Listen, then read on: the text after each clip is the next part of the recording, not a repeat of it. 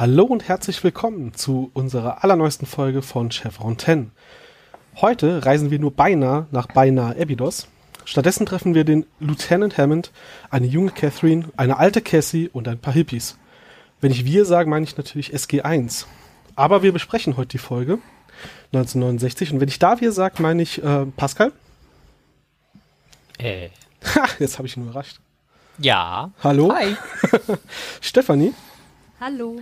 Und wir haben eine Zeitreisefolge. Wir reisen so weit zurück, da ist noch ein Bucky. Hey. Wir besprechen heute diese schöne äh, Staffel 2, nee, Folge 21 von Staffel 2, so. Im Englischen heißt sie auch 1969. Das Drehbuch ist von Brad Wright. Regie hat Charles Correll geführt. Und die wurde damals erst ausgestrahlt am 5.3.99 und am 22.12.99 kam sie auch hier nach Deutschland. Und ihr kennt das Spiel. Bevor wir weitermachen, darf Stefanie erstmal zusammenfassen. Danke. Das Team wartet im Torraum, während Carter einige letzte Vorbereitungen im Kontrollraum trifft. Als Jack fragt, was sie noch so lange tut, erklärt sie, dass die Berechnungen für Torreisen zu dieser Jahreszeit besonders kontrolliert werden müssen. Auf dem Weg zum Kontrollraum wird sie von Hammond aufgehalten, der sich nach der Verletzung an ihrer Hand erkundigt und ihr einen Zettel überreicht.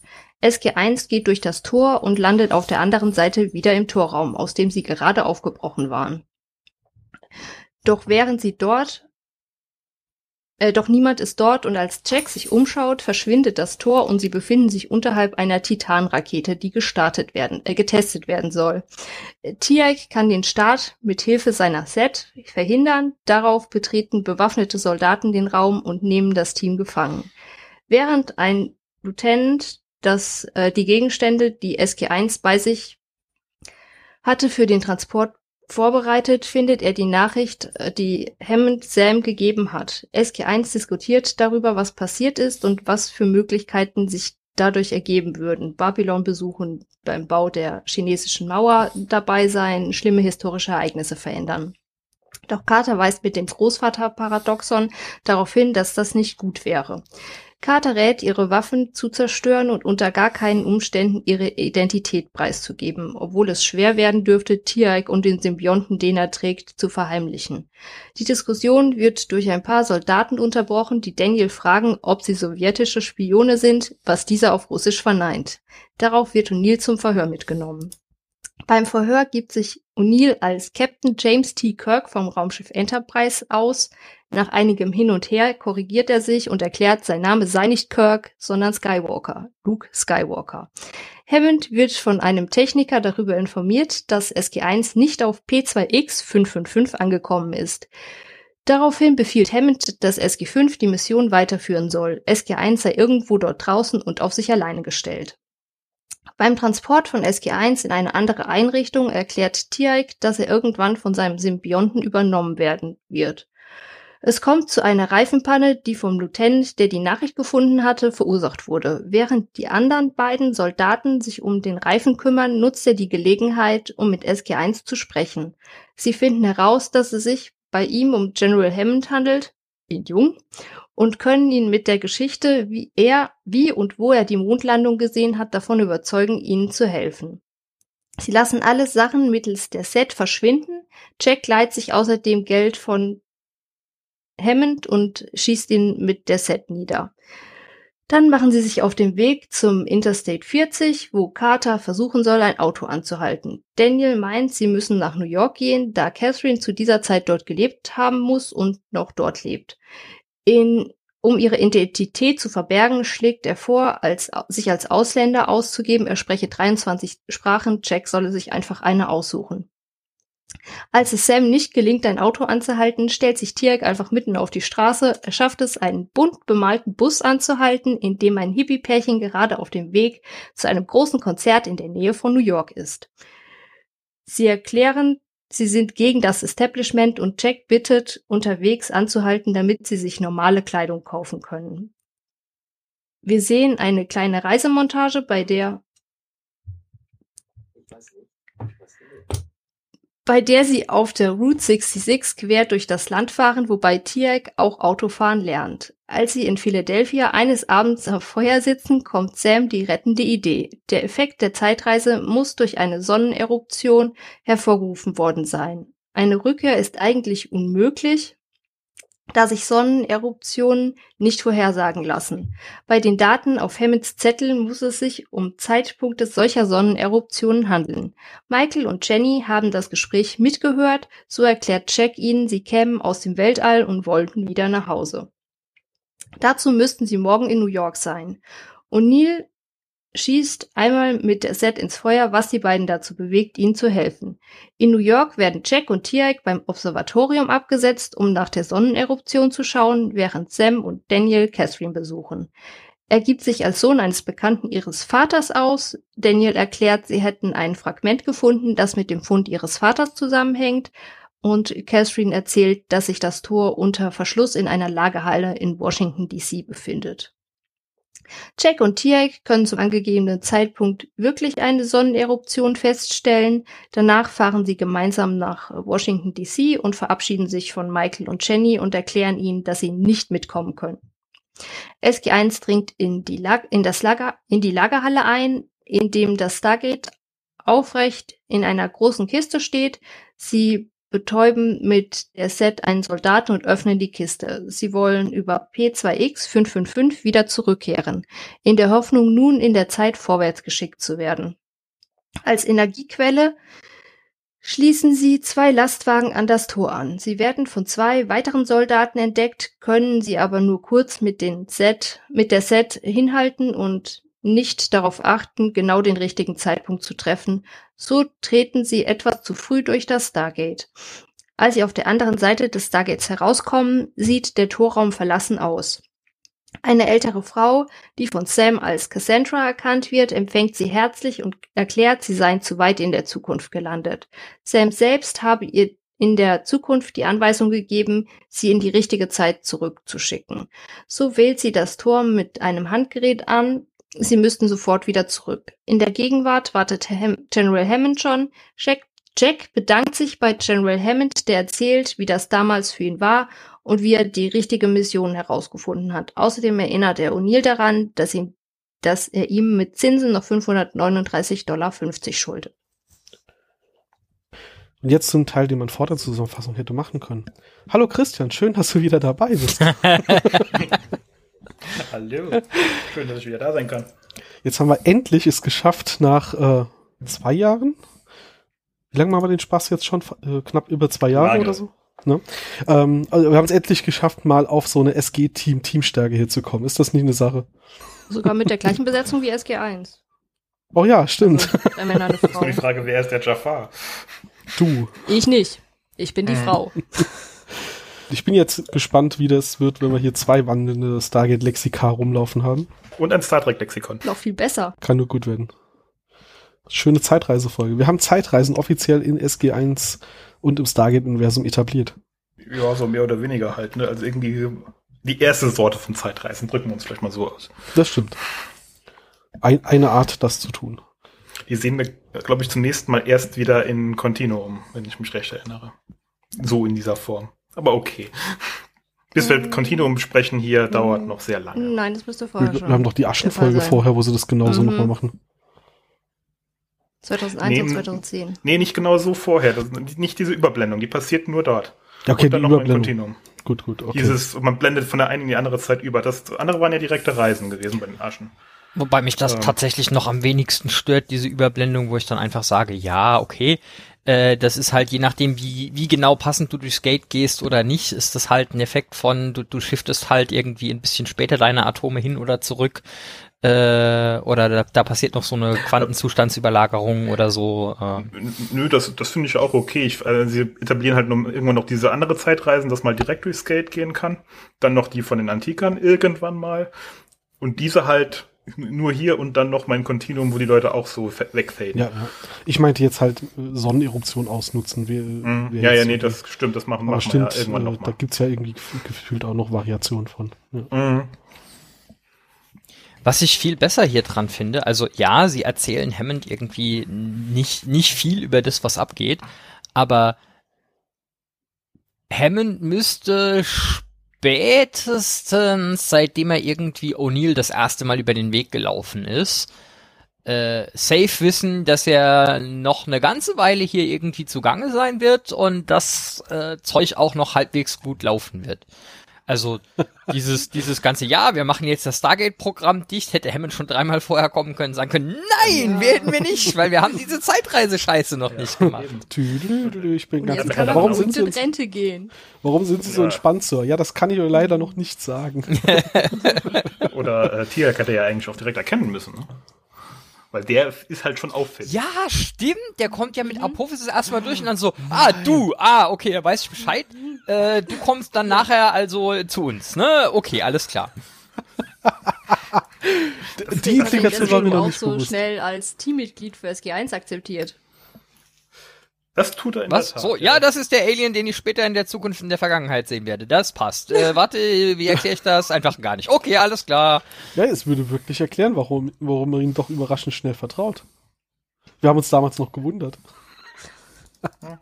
Ich meine, dass er dem Rest vom Team nichts verrät und dass er halt ähm, bei allen anderen Dingen so mitspielt, ja, geschenkt.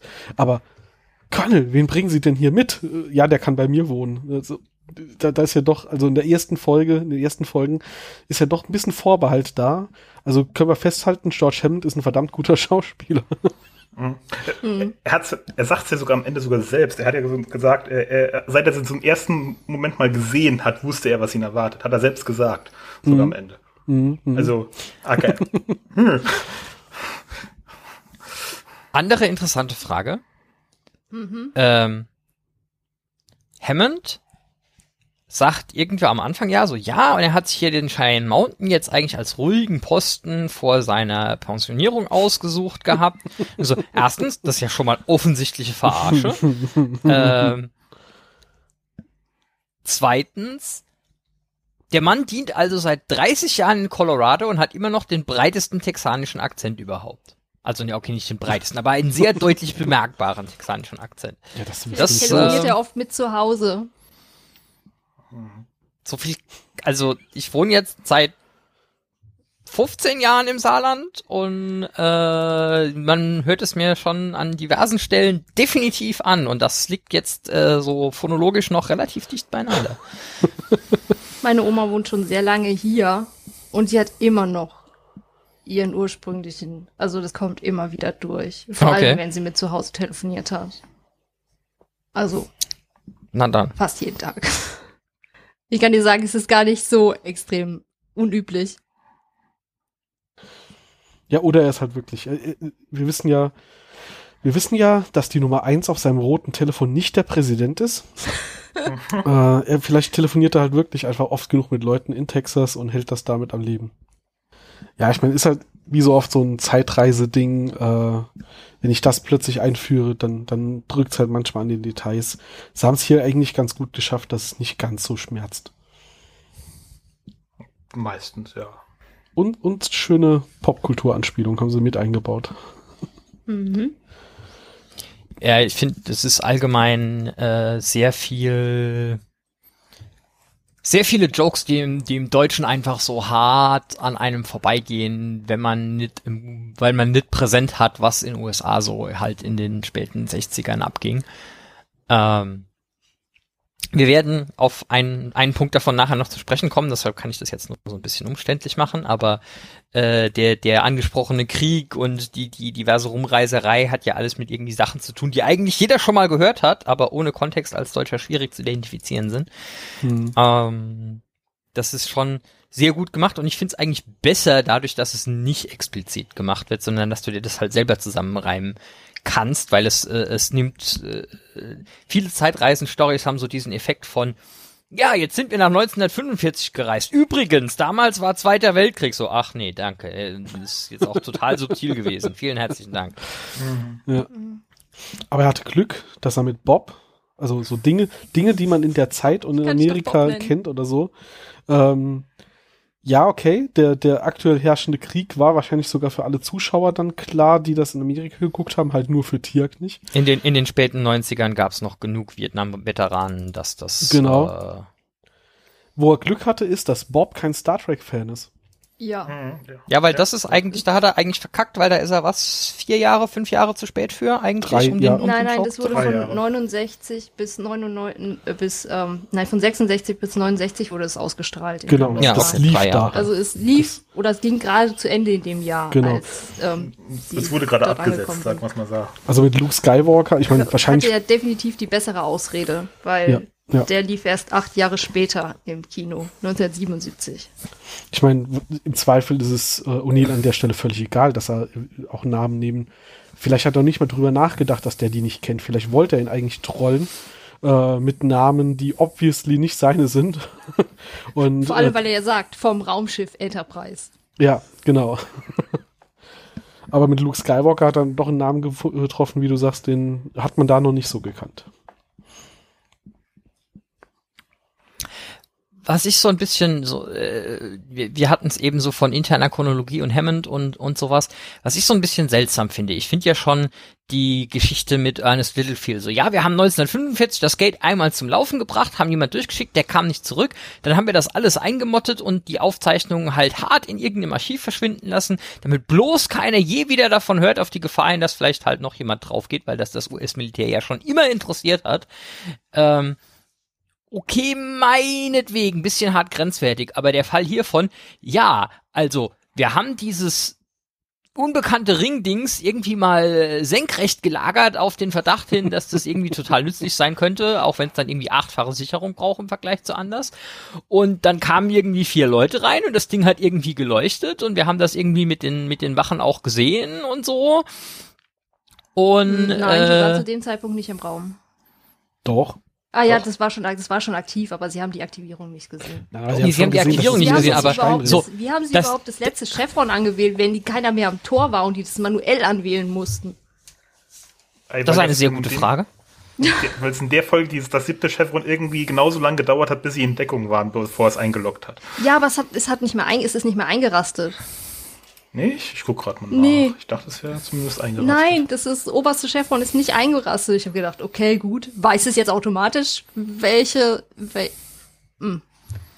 Ja, wa- was ich halt nicht verstehe, weißt du, die, das amerikanische Militär ist nie auf die Idee gekommen, diese zwei Wachen zu fragen, was passiert ist und dann wenigstens draufzuschreiben so, okay, das ist offensichtlich irgendwie ein Transportgerät oder so. Das war Hammond. Und Hammond hat sich darum gekümmert, dass das vertuscht wird.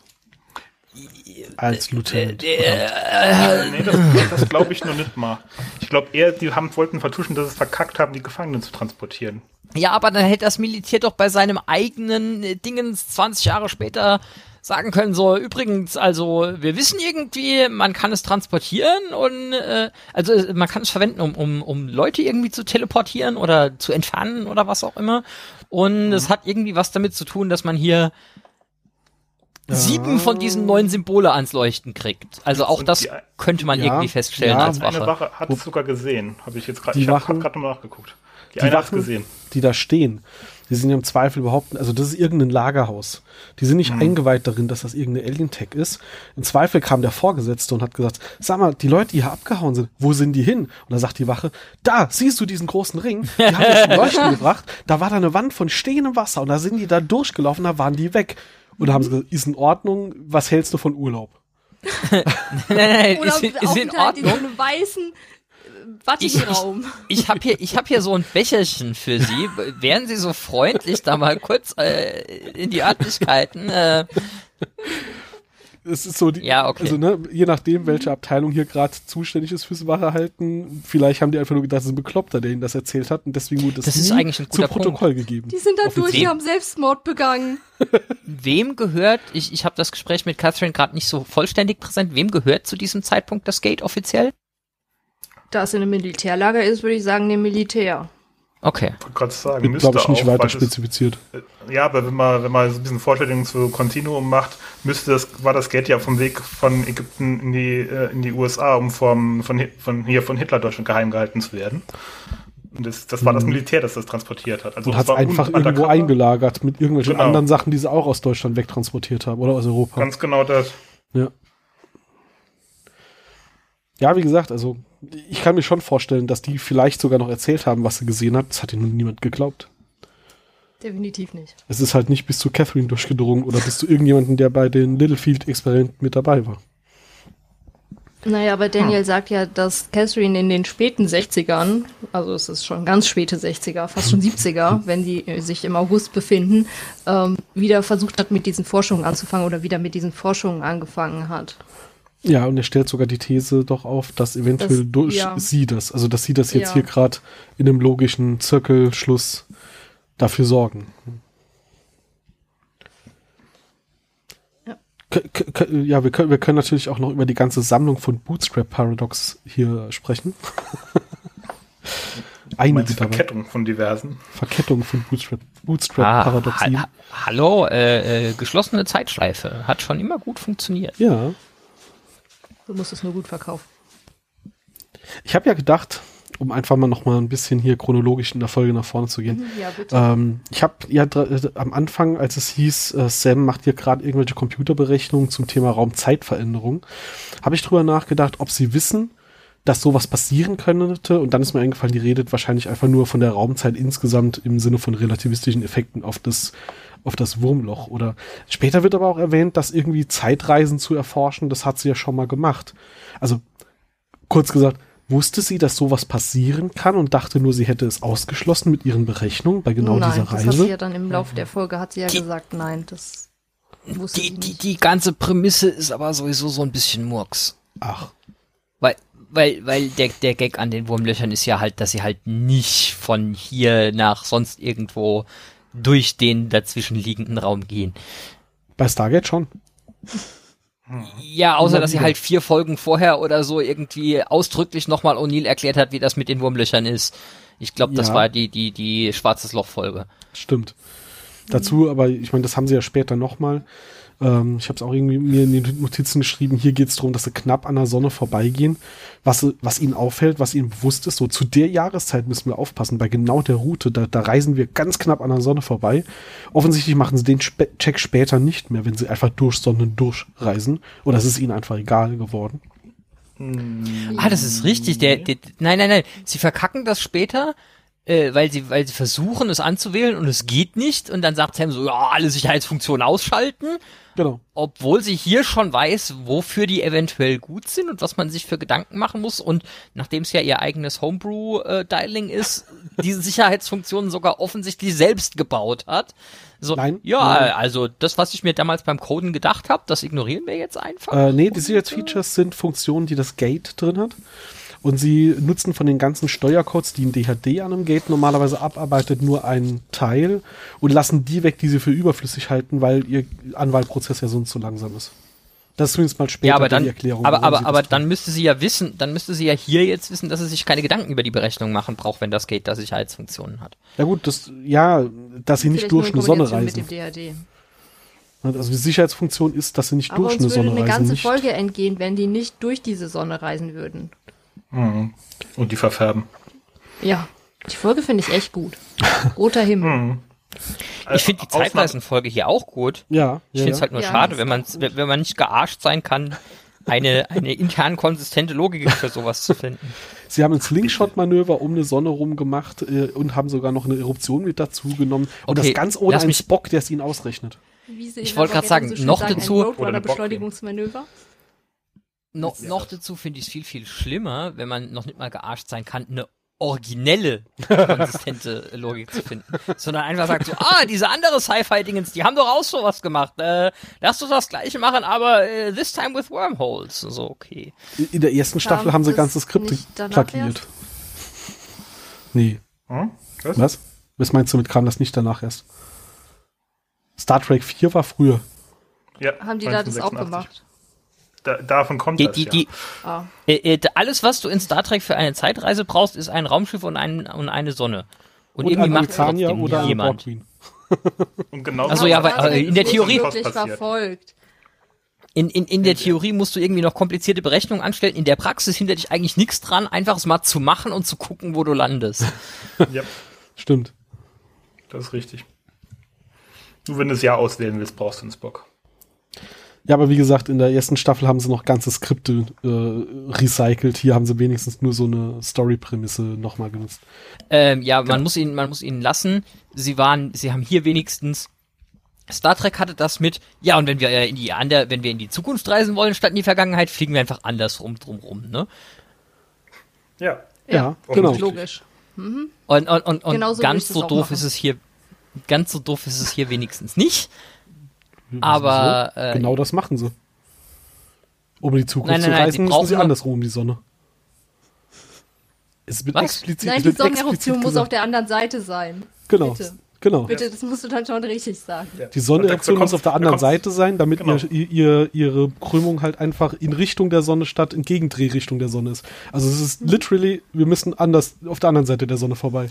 Okay, dann, dann nehme ich meinen Lob für die Schreiber nicht zurück und dann rege ich mich heute nicht über den Folgentitel auf, sondern über, wir haben noch nicht mal eigene Ideen, wir klauen einfach das komplette Konzept bei Star Trek, weil es sind die 90er und niemand hat Zeit mehr als eine Serie auf einmal zu gucken. Okay, Tja, so ist das in Hollywood. Oder besser gesagt Vancouver. Vancouver. Ähm, wo waren wir? Dass wir alle trotzdem die Folge voll super finden. Ja, das, Ja. sowieso. Das dafür beschwere ich mich wie immer sehr viel, aber es ist trotzdem eine saugute Folge. Die, die, diese Episode wurde auch von Sky auf Platz, äh, von, ja, von Sky auf Platz 4 gewählt. Von Stargate-Episoden. Ja, die drei vorne dran kenne ich, glaube ich, auch gut. Aber die kann man ja noch nicht. Ich meine, jetzt mal abgesehen von Zeitreisen-Geschichten, die immer so ein bisschen weird sind, ähm, und Gur-Ult, die sich halt einfach im Laufe der Serie immer unterschiedlicher, äh, immer weiterentwickeln, wie Gur-Ult sich verhalten oder auch nicht. Ähm, Im Großen und Ganzen ist halt schon eine, eine gut erzählte Story. Ist ja, Ja, völlig egal, dass sie ihre Zeitreisetechnik übernommen haben. Der Rest der Story ist ja schön und originell. Auch eine Lieblingsepisode der Fans, weil die diese unbeschwerte Abwechslung zu den Gurult-Handlungsbogen hat. Das stimmt. Es ist gleichzeitig halt auch so ein bisschen Comic Relief, ne? Mm, Hm. So die erste Folge, die, Die, dann. erste von vielen. so- ja. Oh ja. ja. Oh, ja. genau das, ja. was die Serie dann auch ausgemacht hat, zum Teil. Ja, man könnte es man könnte's wirklich so sagen, dass dass das die Serie liebenswert macht. Mhm. Also mich hatten sie davor schon, aber Ja, Nerds zählen da nicht. Au- Aus, Aber aus Sicht des Podcasts kann man ja sagen, es ist eine schöne Folge, nachdem wir jetzt zwei, zweimal doch sehr, sehr geschimpft haben. und jetzt schimpfen wir nicht. Nicht, nicht nur. so arg. Wir haben die Sätze noch gar nicht erwähnt. Welchen Teil davon? Welchen nicht? Prädikat Können wir chronologisch weitergehen? mehr als Ja. wir verbringen nicht mehr als 75 Prozent unserer Zeit mit Meckern. Heißt, die Folge war saugut. Habt ihr die Laserkanonen gesehen? Welche Laserkanonen meinst du? Keine Ahnung. O'Neill redet davon, dass sie Laserkanonen hätten, aber nur in der deutschen Synchro. Ich glaube, das gab es in der englischen. Ach so, der meint die Set. Äh, also Aber der tatsächlich. kann nicht Set sagen. Nee, ja, da- die oder? Szene gibt's auch noch. Nee, er sagt, als sie in der, in der äh, Gefängniszelle im Shine Mountain noch sind. Äh, wie erklären wir denn, dass äh, diese Goult-Larve Tier trägt? Oder unsere fortschrittlichen Waffen und unsere Laserkanonen? Und im Englischen ist halt Our Advanced Weapons or GDOs. Also, sie wollten das GDO Oh. nicht übersetzen, haben einfach La äh, Laserkanone draus gemacht und Schade. ja, ja, genau. Ich habe die Laserkanone gesucht. Da, da haben sie die Sets noch nicht. Also die haben die fortschrittlichen Waffen erwähnt. Das schon. Das mit dem Hard to Say, das ist auch was, was im Deutschen leider nicht so hübsch rübergekommen ist. Mhm. Aber dafür Ich kann möchte Daniel, übrigens, Äh, ja. Ja. ich möchte übrigens einfach nochmal, äh, wenn du gerade schon es von Daniel hast, es ist einfach einer meiner Lieblings-Daniel-Momente. In dieser Folge hier, wenn er gefragt wird, ob es die Sow- sowjetische Spione wären und er einfach selbstverständlich Niet. auf Ruf sagt, Niet. so. Und O'Neill guckt ihn an und sagt, Daniel? Hey, er wollte nur wissen, ob wir Sowjet... Oh, ja. Hm, äh. Und, und seine mega Facepalms aufs, aufs Bett danach vor allem. Ja, Ja. mega Facepalm Ja. aufs Bett und O'Neill wird rausgefüllt so, Njet? Ernsthaft? Ist- Ist es Seriously? dein Ernst?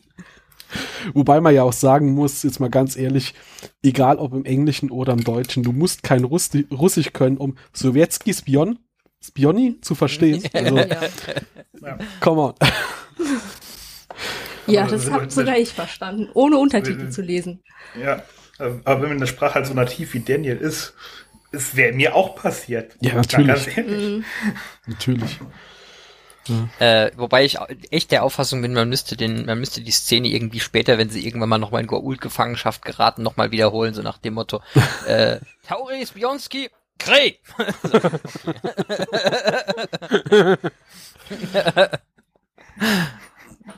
Würde auch funktionieren. Bestimmt. Ja, das wäre eine Gelegenheit eigentlich gewesen, als es erstmal auf die Tok'ra gestoßen sind, wenn die Tok'ra einfach auf Goa'uld gefragt hätten, ob sie Goa'uld-Spione sind und, und, und Danny hätte einfach auf Goa'uld geantwortet. Am besten, am besten noch mit Voice-Modulator oder so. Ja, genau. Ja. Ja. Äh, ja, ich möchte kurz noch äh, davor, wenn sie, ähm, wenn sie im Kontrollraum oder im, im Torraum wieder, wenn sie im Torraum wieder ankommen und dann löst sich das Tor hinter ihnen auf und man sieht die Rakete über ihnen und die Set kann die Rakete am Start hindern? Cool. Ja. Set, Genau. die Allzweckwaffe.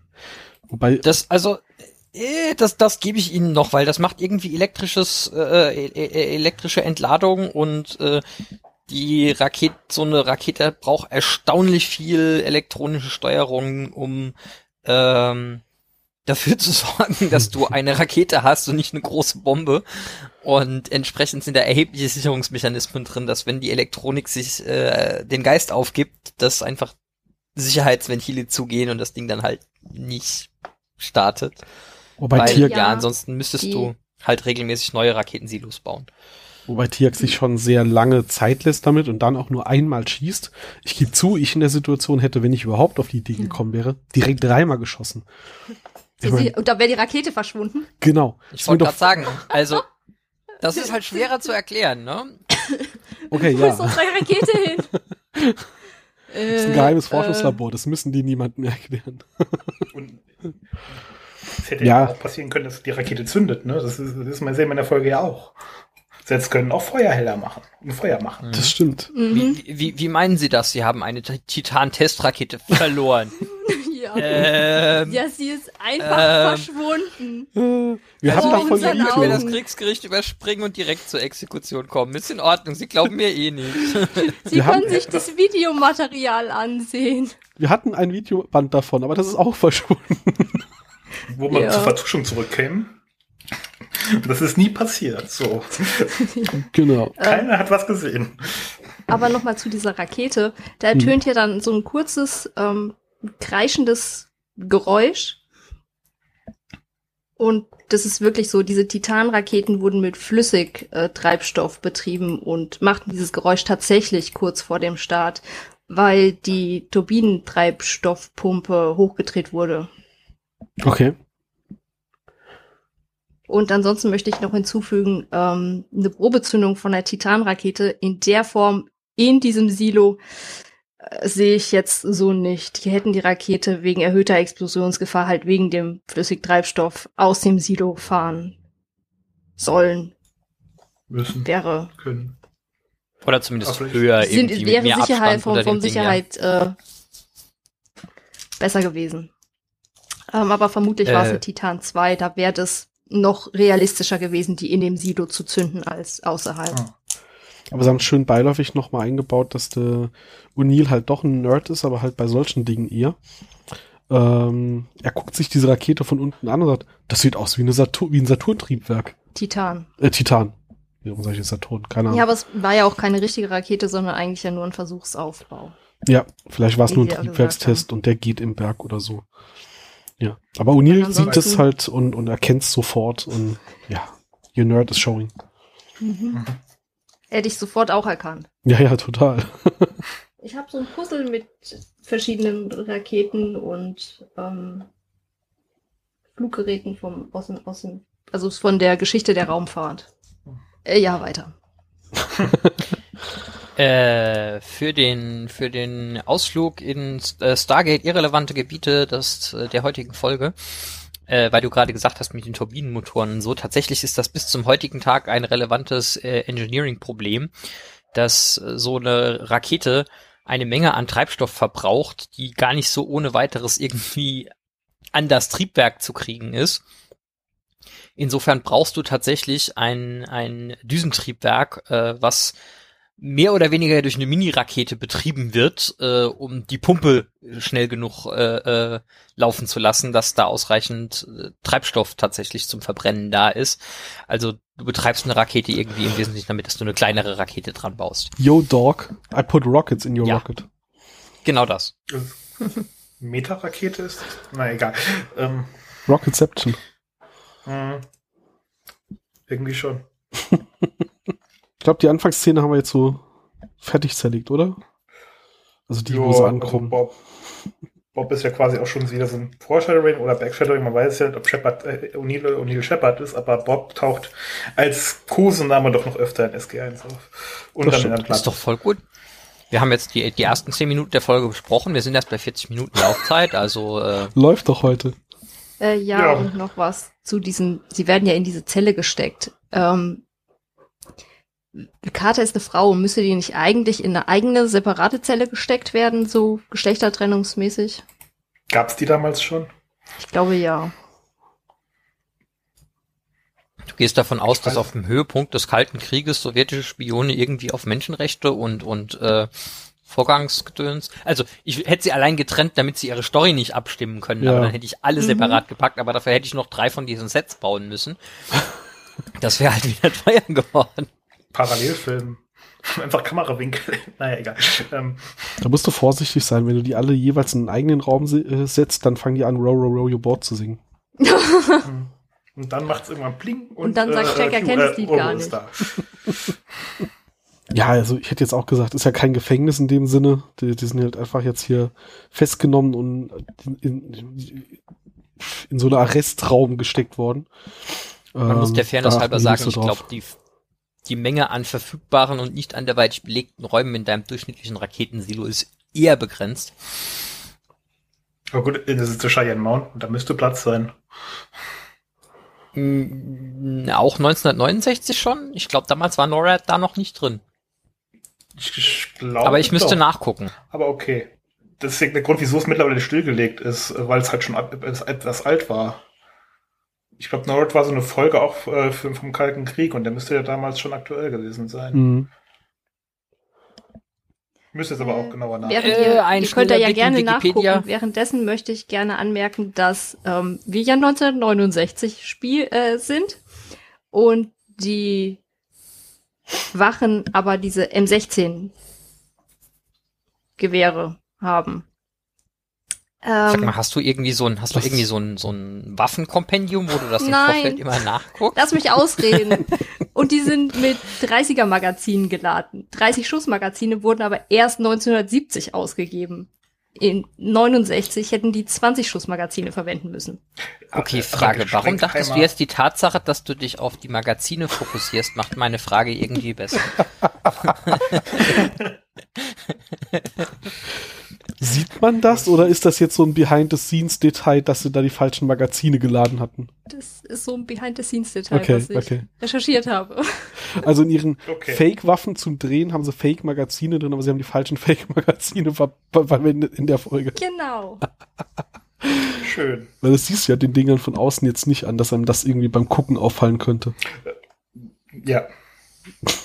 Sagst du. Keine Ahnung, ich habe Manche keine Ahnung von Waffen. das bestimmt. Ich auch nicht. Mein komplettes Aber- Wissen über Waffen habe ich aus dieser Serie und äh, Counter-Strike. Hm. Glückwunsch. Hm. Ich muss kurz sagen, ist das jetzt ein Grund zu gratulieren?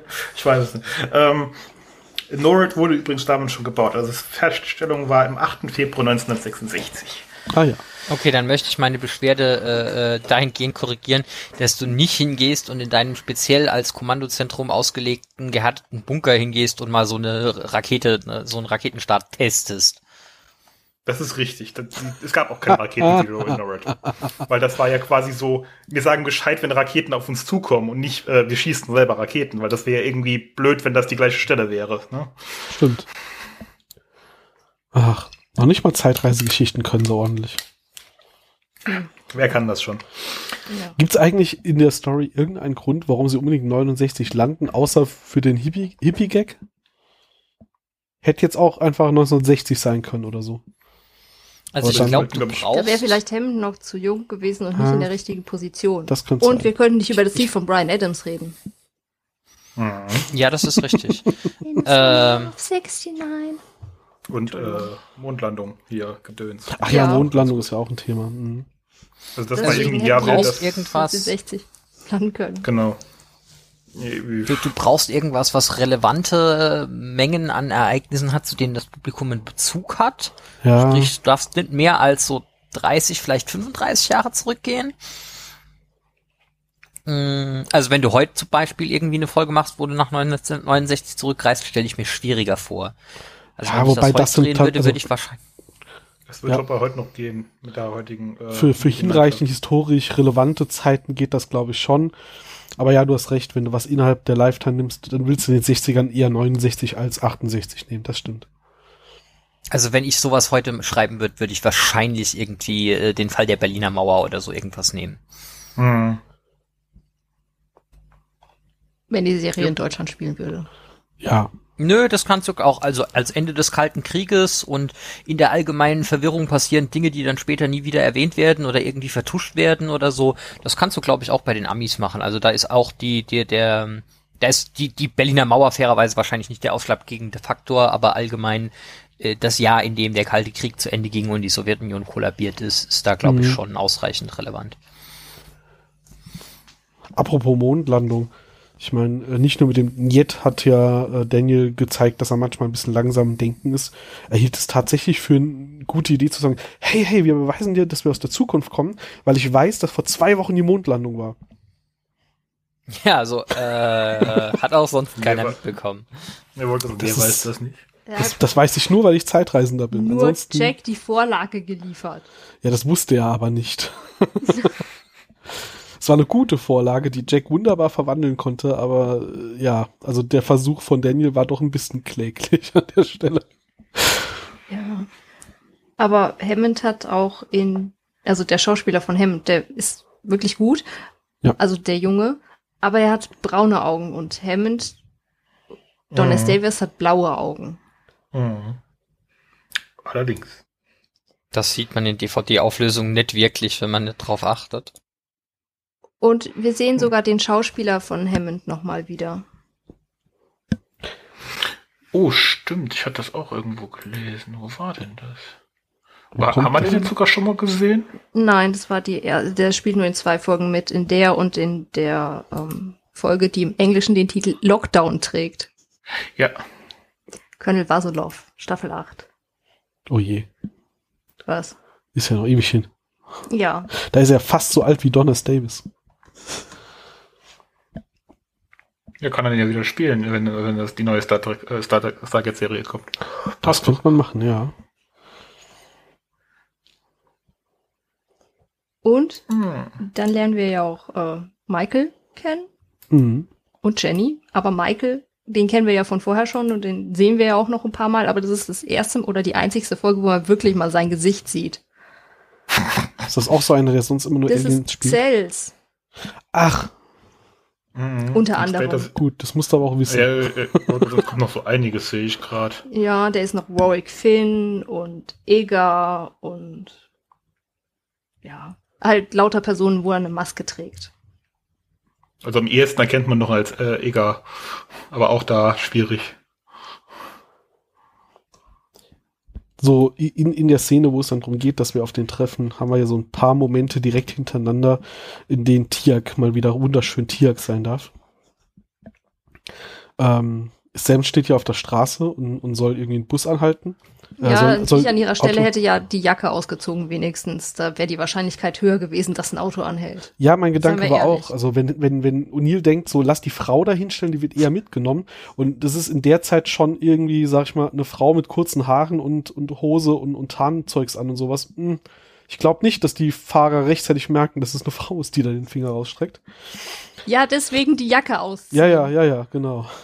Nee, und dann äh, springt ja Tiag auf mit den Worten, ähm, diese Das Methode erscheint mir etwas ineffektiv und rennt halt auf die Straße und stellt sich einfach mitten hin. und hält den hippiesten Hippiebus ever an. Und als Michael sich dann vorstellt, deswegen so mehrere Dinge hintereinander, ich bin Michael und Tiag sagt, ich darf meine Identität nicht preisgeben. Oh mein Gott, ich habe mich so weggeschmissen vor Lachen. Ja, weil sie Momente vorher das Thema hatten, so. Wir, wir, wir dürfen niemandem verraten, woher wir sind, wo wir herkommen, und dann haut er das raus. Aber Michael ist beeindruckt. Uh, Wahnsinn. Voll cool, macht dann die Tür zu. Und mit ihm spricht er nicht über sein Emblem auf der Stirn, aber den Kiddies hat das, oder wenigstens Ellie hat das direkt erzählt. Nein, nicht Ellie, der hat es diesen Straßenjungs erzählt. Ja, ja.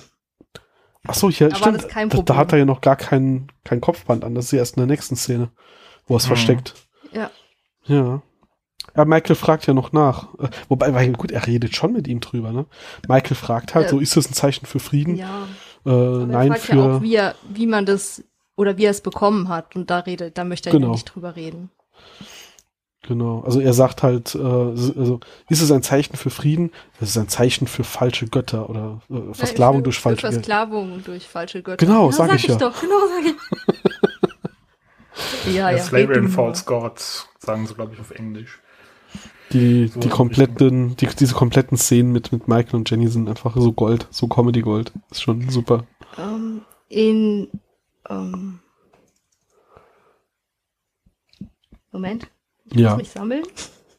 Aber das kommt erst später vor, also wir können erst noch über andere Dinge reden, die jetzt vorkommen und ich jetzt sag's dann einfach später. Ah, also mein, mein drittes Tirk being Tirk hier im, im Bus wäre halt dann einfach das mit dem Krieg. Falls In du das jetzt meintest. Nein, Nee, du nein, ich wolltest schon wollte was weiter? zu Michael sagen, aber Okay. später.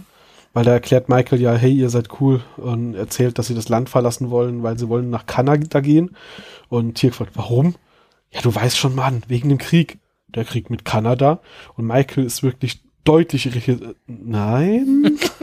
Aber, aber bevor sie nach Kanada gehen, möchten sie noch mal richtig abfeiern auf dem Konzert, das ja bekanntermaßen ein riesengroßes Festival ähm, vom 15. bis 18. August nahe, nahe New York stattgefunden hat, wo sie noch mal richtig feiern wollen und dann nach Kanada. genau. Nochmal richtig Party machen und dann weg. Wer da nicht dabei gewesen hat, hat nicht gelebt. Verdammt. Mhm. Achso, ja, ich habe ja nicht Ja. gelebt da. Ich wollte gerade sagen, also wir. Wir haben Literally da noch nicht gelebt, ja. Ja. Ring muss reichen. Ähm, was auch noch, bevor sie den LKW anhalten, ähm, eigentlich ist es ja Pascals Part, darüber zu sprechen. Was? Was? Ja. Daniel sagt im Original, ah ja, I was four and a half years äh, in 1969. Ja, okay. Ähm, was heißt, er halt würde, so er wäre. Anfang, was? Das, das, das macht die Timeline etwas schwierig. Ja, im Deutschen sagt er aber nur, er war vier Jahre alt, was es dann richtig stellt. Also im Deutschen sagt es richtig. Weil wir erfahren ja, in der Folge Charis Tod, dass er am 8. Juli geboren wurde. Ja, und dann ist er nicht viereinhalb, wenn wir im Sommer 1969 haben. Okay. Endlich mal eine Stelle, wo die deutsche Übersetzung was verbessert. Äh, ja, das ist nicht das erste Mal. Das Aber man muss auch fairerweise sagen, dafür verkacken sie halt auch irgendwie drei wieder. In, in, in der. Das ist ja schon Mach's ein hier mal nicht schlechter, Durchschnitt, als es ist. oder? Das ist doch Was? ganz normal. Ja. Dafür hören wir doch im Englischen auch ein bisschen Deutsch. Das ist so der Ausgleich.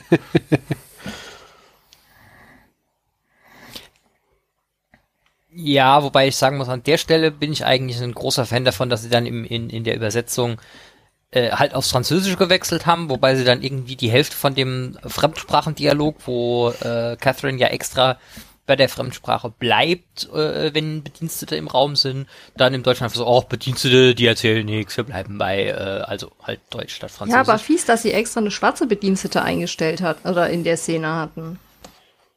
Das ist auch, glaube ich, so ein, so ein Teil des Versuchs, an der Stelle historisch korrekt zu bleiben. Also das wäre in 1969 jetzt nicht so ungewöhnlich, weil so viel andere Jobs gab's da noch nicht für Schwarze. Da war hier irgendwie Civil Rights, bla, was fünf Jahre her, vier Jahre her. Ich glaube 1965 hm. war das. Hm. Ähm, aber die Darstellerin von Catherine sehen wir auch noch mal wieder. Oh ja, das ist richtig. Das wollte ich auch noch gerade erwähnen. Bitte, dann darfst du gerne. Ah, nee, nee, nee, ich will das ja nicht vorwegnehmen. Ich wollte gucken, ob die anderen beiden es erraten können. Oh, nein, können sie nicht. Oh, puh. können sie nie. Äh, Pascal, merkst du, wie die jetzt ein Spiel daraus machen? Es war keine ja, gute ja, Idee, die zusammen sagen, jetzt werden die einfach hart gedisst. Ja, ja. Bitte, gerne, dann, dann versucht's doch. Oh Gott. Also als Tipp, es dauert noch sehr lange. Das mhm. macht bestimmt besser. Äh, muss ich überlegen, äh, wie die aussah. Das hilft nicht. Im so. Gegenteil. Okay. Nee, dann, dann bin ich sowieso raus. Als da Tipp ich, Staffel 7. Danke, super. also ich, ich bin ja, ich, ich schaff's ja noch manchmal noch zu wissen, so, ach ja, da kam der Schauspieler oder die Schauspielerin vor, weil da erinnere ich mich dran, dass die so aussieht. Aber wenn ihr sagt, das hilft nicht, dann heißt das, es war wieder irgendwas hart maskiertes als Alien. Und Nein, gar nicht. maskierten Aliens. Es war ein Alien, aber gar nicht maskiert. Ah, mhm. dann, ich, ich weiß es trotzdem nicht. Komm, er löst uns. Oh, nein, nein, nein, nein, nein, nein. Äh, du hast noch eine Idee? Hast du gegoogelt?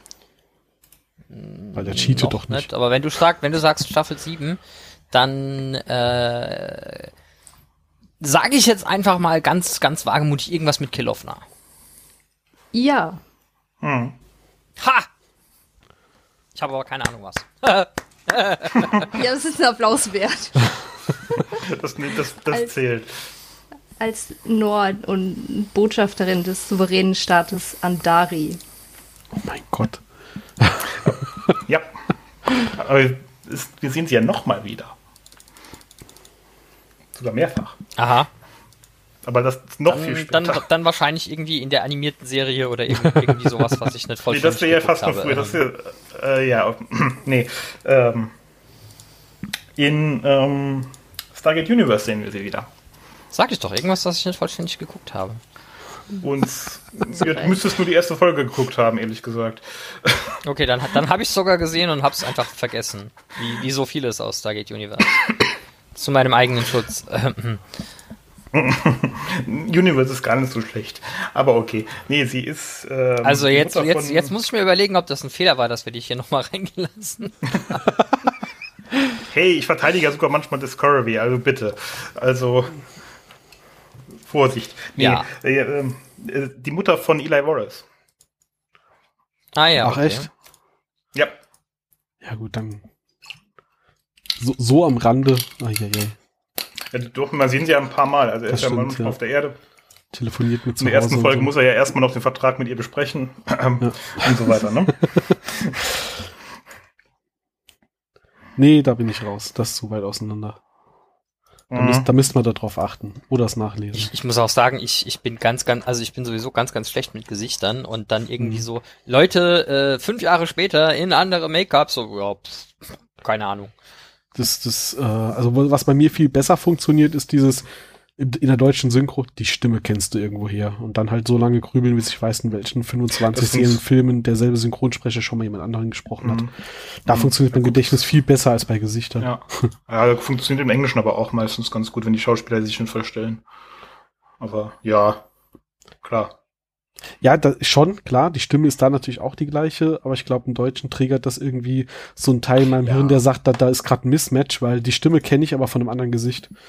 Deswegen passiert mhm. mir das dann äh, eher so in, genau in dem Fall, dass ich sage, die Stimme kommt mir bekannt vor, äh, ich weiß aber nicht woher, weil das Gesicht gerade nicht passt. Mhm. Ja. Was mir gerade noch einfällt, was ich eben gerade gefragt habe, wieso kommen sie eigentlich nicht aus dem Gate in der Antarktis? Was? Naja, sie haben einen Toranwahlvorgang gemacht, der wieder auf der Erde endet. Ja, Ja. aber nicht, Ja, sie aber sind nicht auch zu da einer Zeit, wo gelandet, das wo das Gate Tor gar ist. nicht steht. Dann, also bevor sie in der Antarktis landen, dann ja eher im, im Lagerhaus, falls du jetzt die Reise in die Vergangenheit meinst. Na, rein theoretisch müsste das Gate im Lagerhaus ja fast blockiert sein, je nachdem, ob es gefüllt war oder nicht. Nee, war's ja nicht. Ah nee, stimmt, war es ja nicht, stand Also, ja zu, zum Glück aufrecht, Ich, ja. ich, ich, ich Ähm, bin der Auffassung, von der Logik her müssten sie im Gate im, im Lagerhaus landen, eigentlich. Das ist auch, glaube ich, wie das später dann funktioniert, dass Mhm. du immer an dem Ort, wo das Gate dann früher stand, rauskommst. Also zumindest bei den Mhm. Aschen ist das der Fall. Stimmt, und es war tendenziell auch das letzte, was aktiviert war, weil sie hatten es ja 45 versucht, stimmt. Ja, ja. Nee, davon lasse ich mich überzeugen, okay. Und das in der Arktis muss ja die ganze Zeit irgendwie in irgendeiner Form dysfunktional gewesen sein, sonst hätten sie, hätten sie ja schon öfter das Problem gehabt, dass dort Iris dann DHD dran, genau. Mhm. Der, der Steinklotz, der reingerollte Steinklotz nur halt aus Eis. Aber ja, sie hätten eigentlich in der Lage, also nach der späteren Logik, wie diese Mechanik funktioniert, hätten sie eigentlich. Ich Äh, wollte diese Frage auch nur mal gestellt haben, um Ja, so eine Diskussion anzuregen. ah, die, die Podcast-Katze. Welche war's denn? Die, die? Podcast-Katze, die die letzten drei Tage allein war und sie jetzt beleidigt ist, dass ich nicht den ganzen Abend, wenn ich wieder da bin, mit ihr am Spielen bin. so eine Frechheit. Ja, absolut. Bediensteter. How dare you? Mhm. Ähm, können wir auch noch kurz über die Stelle in, in dem Transporter sprechen, wenn Tiag meint, dass sein Symbiont ihn irgendwann übernimmt? Mhm. Wann ist Oh, das denn ja. Ja, jemals das wir. passiert, Das dass ein Symbiont seinen Jafar übernommen hat? Der geht doch eher in anderen Menschen als in so einen niedrigen Jafar. Also, äh, hm. Wo soll ich anfangen? Das Ding ist, das wurde immer mal wieder in beide Richtungen interpretiert. Einerseits Jafar sind niedere Tiere, andererseits äh, so irgendwann in der fünften Staffel passiert das genau das gleiche nochmal, wo Tirak sagt, es wäre eine Ehre für einen Jafar, wenn das passiert. Ähm, aber da war Ja, auch aber es ist Brainwash. eher unwahrscheinlich, wenn er mehr Auswahl außenrum hat, würde ich sagen. Ist halt die Frage, ob er mehr Auswahl hat oder ob Tirk nur nicht einfach die Angst hat, äh, dass er halt sagt, ähm, wenn wir jetzt so lange hier sind und ich den daran hindere, dass er irgendwie aus mir rauskrabbelt, dann krabbelt er quasi einfach hoch. So. Hm. Hm, ach so. Weil klar, natürlich könnte der Symbiont auch einfach sagen, so, ich bin jetzt mal weg hier, so, Tiak schläft gerade, ich, äh, oder äh, hat gerade Kelnorem und der äh, springt halt raus und sucht sich halt den nächsten Menschen, aber vielleicht ist das, äh, hat, hat Tiak das, das schon mit einbedacht und sagt, gut, also ich will nicht, dass das passiert, aber dann wird er halt mich übernehmen. Ja, aber das macht's ja nicht besser. Nee, natürlich nicht. Wäre dann nicht eine Set die bessere Aus, der bessere Ausweg? Ja, das Realistische ist, dass er halt den Wurm rechtzeitig tötet, aber dann halt leider auch selbst stirbt oder so. Naja, dann kann er sich ja auch gleich selbst töten. Genau. Mit der Set. Und die anderen können ihn dann verschwinden lassen. Ja, ja. Hm, der Folge geht das noch. Das wird auch immer technisch funktionieren. Sie werden es nur einfach nicht mehr machen. So. Weil sie es vergessen. Oder gemerkt haben, dass es Quatsch war. Aber, pst, Entschuldigung. Die Magic Weapon. will die Folge ja nicht schlecht reden. gesagt. Nein, du redest ja ich nicht die. Folge schlecht, aber die Magic Weapon hat ja in der Folge wirklich viele Features. Sie kann Feuer entfachen oder aufflammen lassen. Sie kann Schlösser öffnen. Außenmechanik. Mechanische Schlösser Ja, kann sie ist- öffnen, genau. Ich, ich glaube, die, die Schreiber äh, haben auch äh, spätestens am Ende der, der dritten Staffel irgendwie ein Interview gegeben, haben gesagt, also das mit der Set, das war eine scheiß Idee. Ja. Das Ding haben wir hinterher, also wir haben die, die diverse der Sachen, die sich hier konnte, einfach hinterher hart ignorieren müssen, weil es macht ja einfach so viele Storylines kaputt. Ähm, Das, dass ist es der Sonic ist. Screwdriver aus, aus Stargate halt, ne? Benutzen sie ihn aber dann nach, nach der dritten Staffel. Ja, der, der, aber, aber, aber Riak. der, der, der Sonic Screwdriver kommt, kommt ja mit eingebauten Begrenzungen, à la, äh, wenn es uns gerade in den Kram passt, dann ist hier halt irgendwas mit Deadbolts oder sonst irgendwas zu Mhm. und funktioniert halt nicht, während hier so, ja, lässt halt Objekte sich auflösen. Also so jede gesperrte Tür, an die wir kommen, dreimal mit der Set drauf, Tür auf. Hm. Kommt aber drauf an, wie die Tür befestigt ist, würde ich vermuten. Weil wir haben hier auch nochmal so einen schönen Moment von O'Neill legt diese eine Kiste so schräg auf die andere drauf, sodass die sich wirklich nur minimalst berührt. während die untere Kiste flach auf dem Boden in dem Truck steht und er schießt drauf und die beiden Kisten verschwinden, aber nicht ein einziges Staubkorn auf dem Boden des Ja, Trucks. äh, äh, also ich glaube, wir hatten in irgendeiner Folge vorher schon mal gesagt, also Ja. die, die, die, der Set ist eine Waffe, die hat eine telepathische Verbindung mit Ja. dem Menschen, der sie aktiviert, um zu wissen, was sie, betre was sie was sie betreffen tun soll soll. und was nicht. Genau. Du meinst, die ist ein MacGuffin? McGuffin Ja, trifft im ja dann nicht, nicht ganz, oder? Manchmal schon. Aber diesmal nicht unbedingt, okay. Sie hat ja eine Funktion. Sie ist nicht nur. Plot-Device. So. Aber die Stelle, dann ist auch etwas, wenn der Reifen platzt, ist es auch ein bisschen merkwürdig, weil einmal ist die Straße trocken, dann ist es nass, und dann ist es wieder trocken und dann ist es wieder nass. Wieso platzt der Reifen eigentlich? Hammond hat den dementsprechend manipuliert. Er hat nicht Ah, weiter das- gesagt, was er getan hat. Ja, wahrscheinlich immer nur das Ventil abgedreht oder so.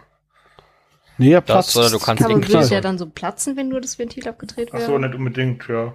Also, also er sah aber eigentlich eher nur platt aus von der Perspektive der Kamera. Aber es hat gemacht, puff. Ja, ja, man hat schon gehört. Du, Mhm. kann, du kannst ja irgendwie so einen so einen so einen Nagel irgendwie schräg ins Profil reinstecken, das und Ja, dann das einfach sagen so, auch. okay, du fährst jetzt zwei Kilometer und dann drückt der sich halt ganz rein und dann. Ja, okay. So, es gibt auf jeden Fall einen Platten und wir müssen anhalten. Best Case äh, platzt er sogar und genau, wir haben ein bisschen Aufsehen. Der Truck mit dem Mir gefällt an der Material. Folge auch, dass es so eine Roadtrip-Folge ist. Ja. Das macht die Mhm. Folge irgendwie, jetzt ist, die wirkt länger. Ja, das ist richtig. Kommt passiert so, unheimlich kommt so viel, was filmartiger irgendwie. vor. Ja, das allein durch die Reisemontage, äh, wo halt sau viele 30 Sekunden Szenen irgendwie vorkommen, die aber jeder mindestens einen Gag haben, der erinnerungswürdig ist. Und entsprechend äh, kommt einem die Folge extrem viel dichter vor. Ja. Ja, da gibt's ein paar Unstimmigkeiten bei diesen Reisemontagen. möchte ich, möchte ich gerne sagen. A- Angefangen damit, dass sie alle in British Columbia gedreht sind.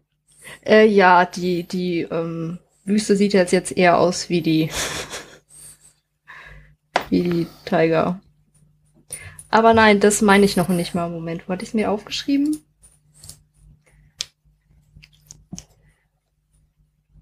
Ah ja. Ähm, erstens mal ste steht ja überall, wo die mit dem Auto fahren, äh, East 66. Das heißt, sie sind ja auf der Route 66 unterwegs. Ähm, 69 war aber eigentlich die Route 66 nur noch so eine Nebenstraße, die eigentlich schon vom Highway oder Interstate 40 abgelöst wurde, den man auch auf der Karte sieht, wo sie eigentlich entlangfahren. nur mal so. Mhm. Ähm, dann sieht man für, wenn sie durch Chicago fahren, das äh, quasi so im Hintergrund so eingeblendet die fertigen Willis beziehungsweise Sears Towers, die signalisieren sollen, aha, Chicago. Aber der Bau von diesen ähm, Türmen wurde erst 1970 begonnen. Okay. Ups. Details. Ja. Ja. Nur Details.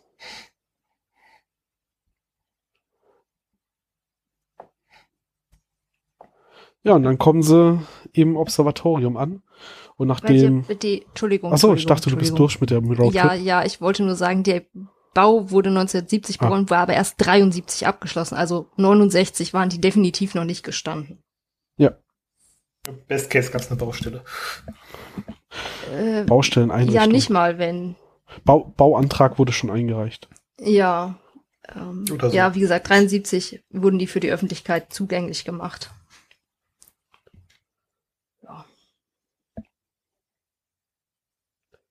Okay, ja, bitte.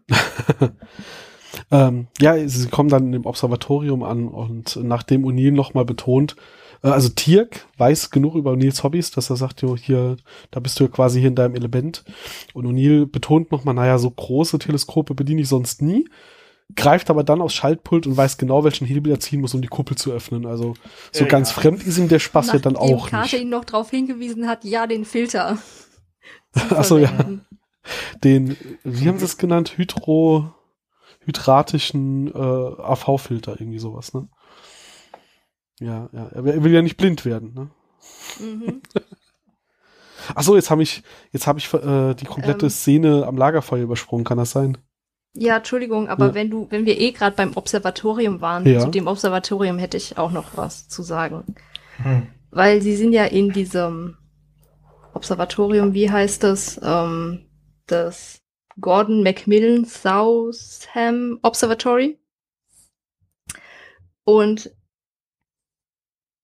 auch hier, das Observatorium existiert so, es steht aber in Vancouver und ähm, das war auch erst 1979 fertig gebaut und für die Öffentlichkeit zugänglich. Mhm. Vielleicht haben sie dann noch mal eine Zeitreise gemacht. Und sind nach So. Vancouver. Einmal quer durchs Land und in der Zukunft und zehn Jahre in die Zukunft. Hast Ja, du den Bus haben- gesehen? Du weißt ja gar nicht, was sie unterwegs so geraucht haben. Die oh, es waren, wäre so lustig gewesen, wenn Carter versucht hätte, das Auto anzuhalten. Es wäre so ein DeLorean vorbeigefahren. Der auch gerade auf einer Zeitreise war, weil 69 Ja. war der ja auch noch nicht gebaut. Wo gerade Ja. dann noch so wegfadet. Am besten noch. das wäre gut gewesen, ja. Das wäre lustig gewesen. Ja, ja, ja. Äh, Den, den Fehler im Observatorium kann man aber erklären. Weil der, die haben wahrscheinlich immer nur gegoogelt, wann das, äh, das Space Center drumherum aufgemacht hat und das war halt 1968. Ja, oder es Also war dann ihnen einfach egal. Ja, wahrscheinlich. Aber ich will sie ja nur retten. Ja, man hätte ja auch einfach irgendein Observatorium nehmen können, ohne dass der Name sichtbar ist. Und ich meine, irgendwelche Nerds hätten dann gewusst, welches Observatorium sie für den Dreh genommen hätten. Ja, aber niemand hätte ihnen vorgeworfen, dass das dann irgendwie anachronistisch ist.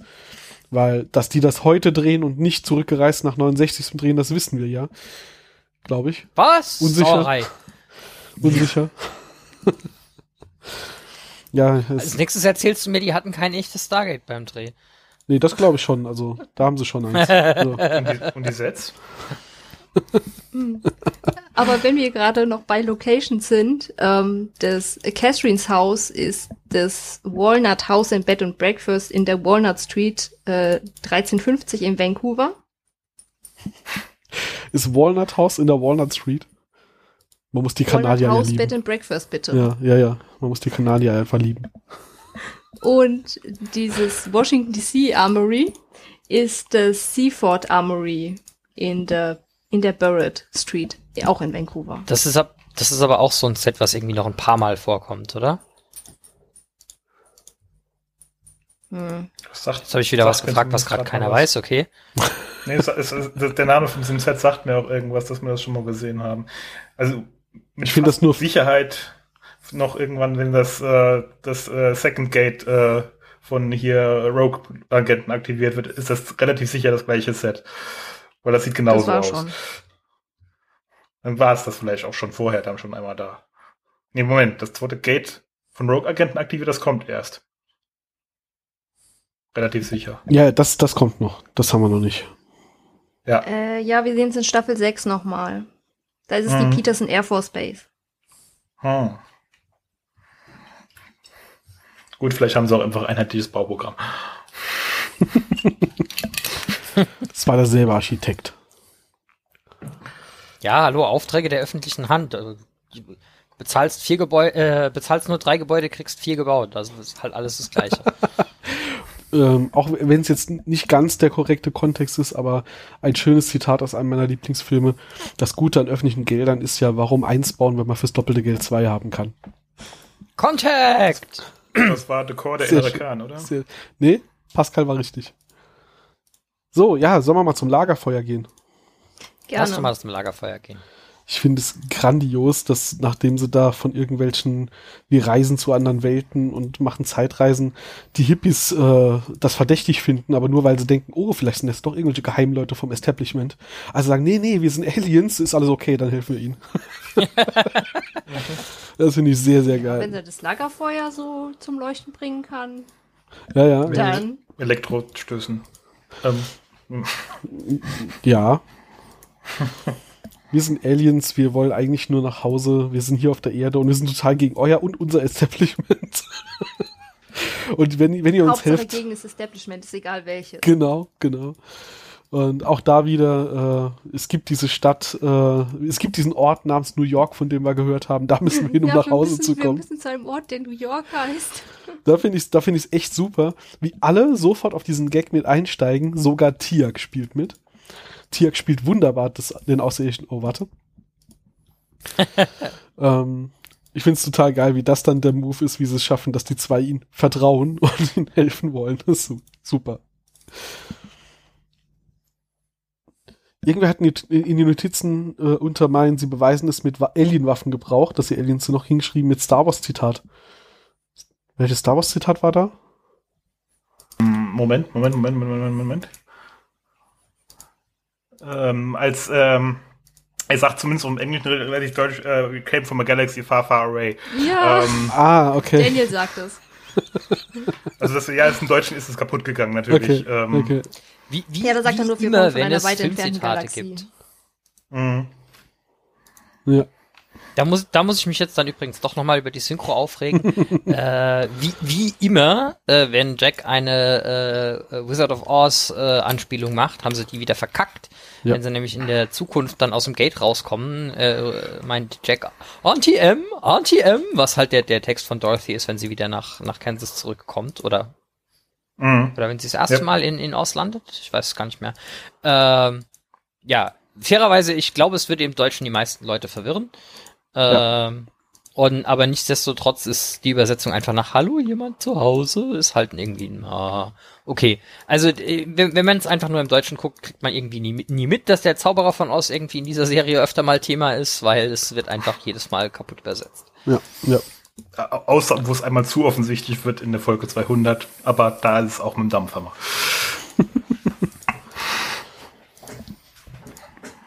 Ja, aber ähm, in Folge 200 wird ja auch auf diese Folge verwiesen. Ja. Wenn sie versuchen, Mitchell zu verarschen. Vielleicht auch nicht, wer weiß. Tiak hat irgendwie zwischen äh, Colorado und New York Autofahren gelernt. Also kann auch mehr passiert sein. Ja, aber das sind ja nicht seine Eltern. Mitchells Eltern heißen ganz anders. Vielleicht sollen sie nur anders heißen. Militär lässt grüßen. Naja. Zeugenschutzprogramm. Hm?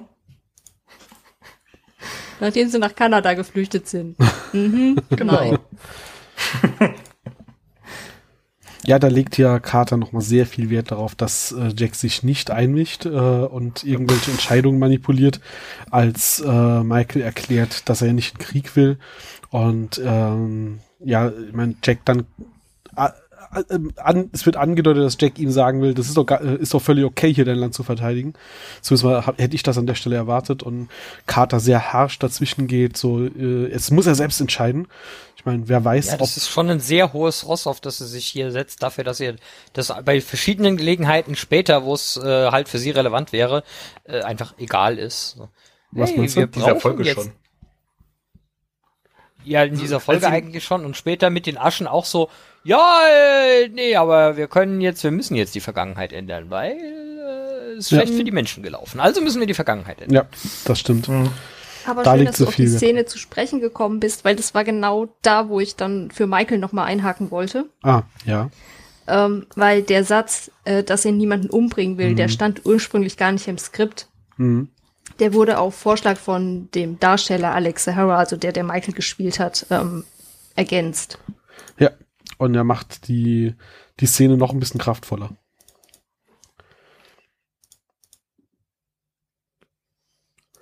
Ja, und wir werden nie erfahren, ob sie nach Kanada geflüchtet sind oder ob er doch in Krieg gezogen ist und dann das Zünglein an der Waage war, dabei wie der Krieg läuft oder so.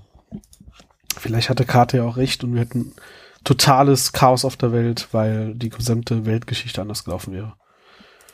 Oder es wäre völlig Wegen dem irrelevant. einen gewesen. Soldat. Ja, genau. Manchmal ist es genau der eine, der ankommt. Selbst der Kleinste vermag den Lauf des Schicksals zu ändern. Butterfly. Hm. Ja, der- ich meine, der Butterfly-Effekt wird ja vorher auch zitiert. Da hat sie echt Angst vor. Das mit dem Zeitreisen ist ja auch neu für sie. Oder halt nicht, weil sie forschen seit Jahren dran. Gut, gut. Dann kommen wir zur Lagerhalle, oder? Ja, gerne. Stargates werden immer aufrecht gelagert. Äh, au außer der NRD hat's geklaut. Dann nicht. Der NID hat halt auch einfach keine Ahnung von der Pflege und Wartung eines Stargates. Genau. Ich bin im Übrigen Die haben die Anleitung sicher, nicht gelesen. Ich bin im Übrigen ziemlich sicher, dass der NID einfach 30 Jahre später die gleiche Kiste nochmal ausgegraben Ja. hat, um das Stargate drin zu lagern. Das Es gibt nur diese eine Kiste. Genau. Also ich meine, die war teuer in der Anfertigung, die muss man dann schon zweimal als als äh, Setpiece verwenden, aber äh, nichtsdestotrotz ist es doch sehr auffällig. ganz am, also da muss man wenigstens sagen, da haben sie ein bisschen Kontinuität bewahrt. Ähm, ist es nicht sogar auch diese Kiste äh, in der Szene, wo sie ganz viel später nochmal zurückblenden, dass es auf dem Schiff übers Meer oder ist es da eine Holzkiste? Nee, da war es auch. Ich glaube, da ist eine Holz. Kiste. Ist das nicht eh eine Holzkiste? Nee, Ja, hier. ja, das ist ein lackiertes Hol Holzkiste. Also lackiertes Ja. Holz, okay. Hm, Ja, okay. Ja, aber sie wird aufrecht Ja, gut, die gelagert. NID konnten sie nicht benutzen, weil, oh nein, das war eine andere. Vergiss, was ich gesagt habe. Vergiss Hm. es. Das war ja erst viel später, Jahrzehnte später. Ja, das ist Jahrzehnte Mhm. später. Da haben sie eine neue Kiste gebraucht, weil die war durchgefault. Die hat zu viel Wasser äh, aufgesaugt, mehr Wasser, äh, als sie da in der Arktis feststeckt oder so. Aber es ist ja praktisch, dass die, dass die Kiste so rumsteht. Das hatten wir ja letztens schon mal. Würde sie auf dem Boden liegen, wüsste das Team im Zweifel ja nicht, ob es richtig rumliegt. Und von unten reinspringen kannst du nicht. Ja, aber doch. Sie wüssten doch, ob der Kavusch nach oben weggeht oder nicht, oder ob die da so ein riesen Loch im Boden haben. Ja. Und es wäre total blöd, wenn es dann falsch rumliegt. Ja. Siehst du? Deswegen steht's immer da. Dass wenn dann irgendeiner vorbeikommt, um es spontan zu nutzen, dann kann man immer nutzen. Kann man durchlaufen. Und hoff, da muss man halt ho- hoffen, dass das, die Trucks noch ein bisschen Strom übrig haben vom äh, Gate-Laden und dann es hochziehen oder so. genau. Warum geben die so viel Geld für Stargate-Kommando auf, wenn die einfach das nur über LKWs betreiben könnten? Hallo, das sind die speziellen LKWs, die pro Stück eine halbe Milliarde Dollar kosten, äh, weil du damit das Licht im Stargate Center an, anlassen Genau. kannst. Wie wir Äh, gelernt haben, geht der so, meiste Strom ja dafür drauf, die Lichtquellen im Stargate-Raum zu betreiben.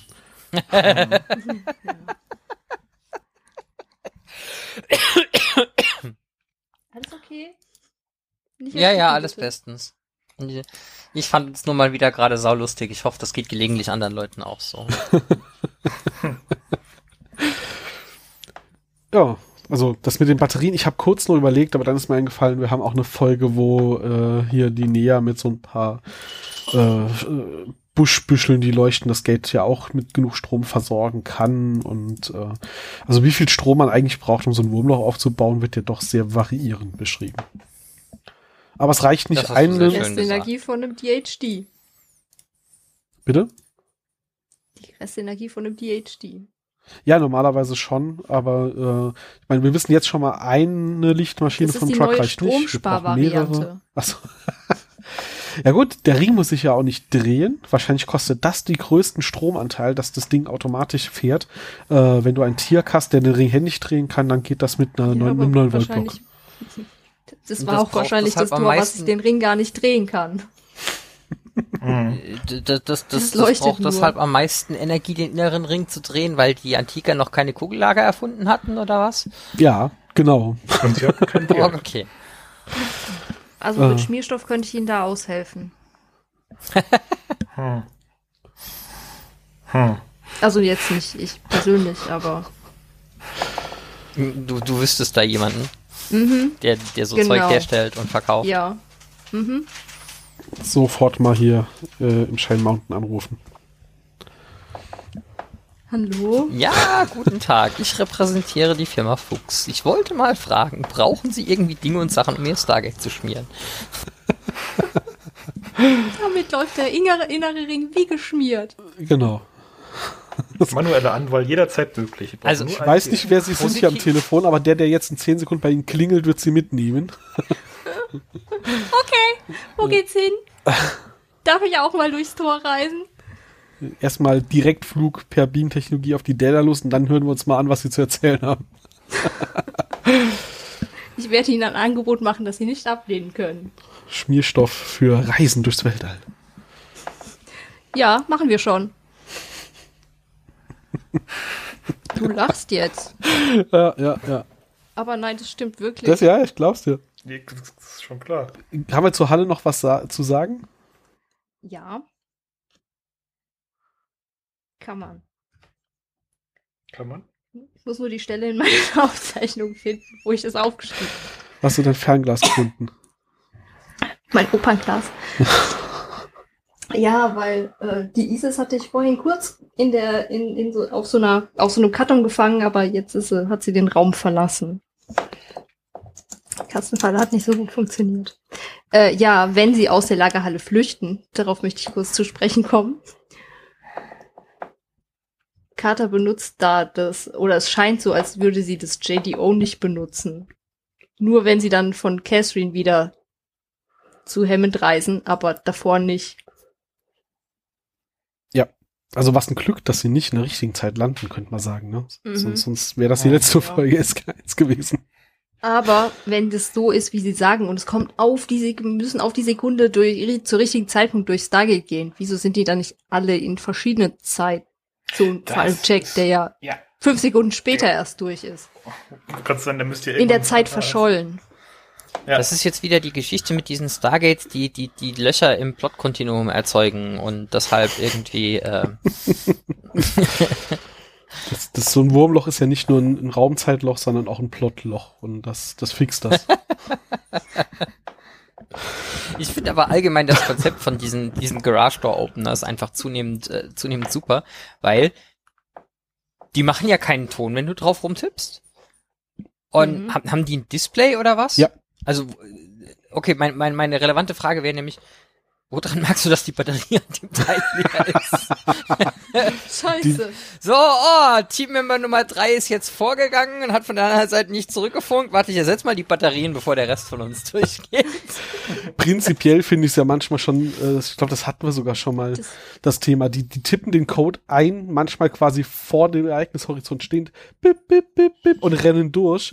Und dann kommt das Funksignal im Stargate Center an, so, ja, Aktivierung von außen. Oh, das ist das, äh, die Anwahlcode äh, Code von, von SG1. Hammond, was soll ich tun? Ja, dann machen Sie mal auf, Jung. Äh, äh, mein, mein Junge, nee, wie sagt er dann immer? klebt schon jemand an der Irre. Ja, ja, und dann geht der, dann, dann geht der Gate-Techniker sich erstmal einen Kaffee holen und wenn er den gemacht hat, dann kommt er zurück und drückt den Knopf. Und dann sind wir alle sehr froh drum, dass die Reise durchs Gate dann offensichtlich länger dauert, als Funksignale durch verzögert werden. Ja, offensichtlich. Ja, ja. Ähm, aber die, Ich wahrscheinlich mir haben gerade das, das, ich, ich stell mir gerade das halbjährliche Sicherheitsbriefing vor. Hammond und der Rest so im Besprechungsraum.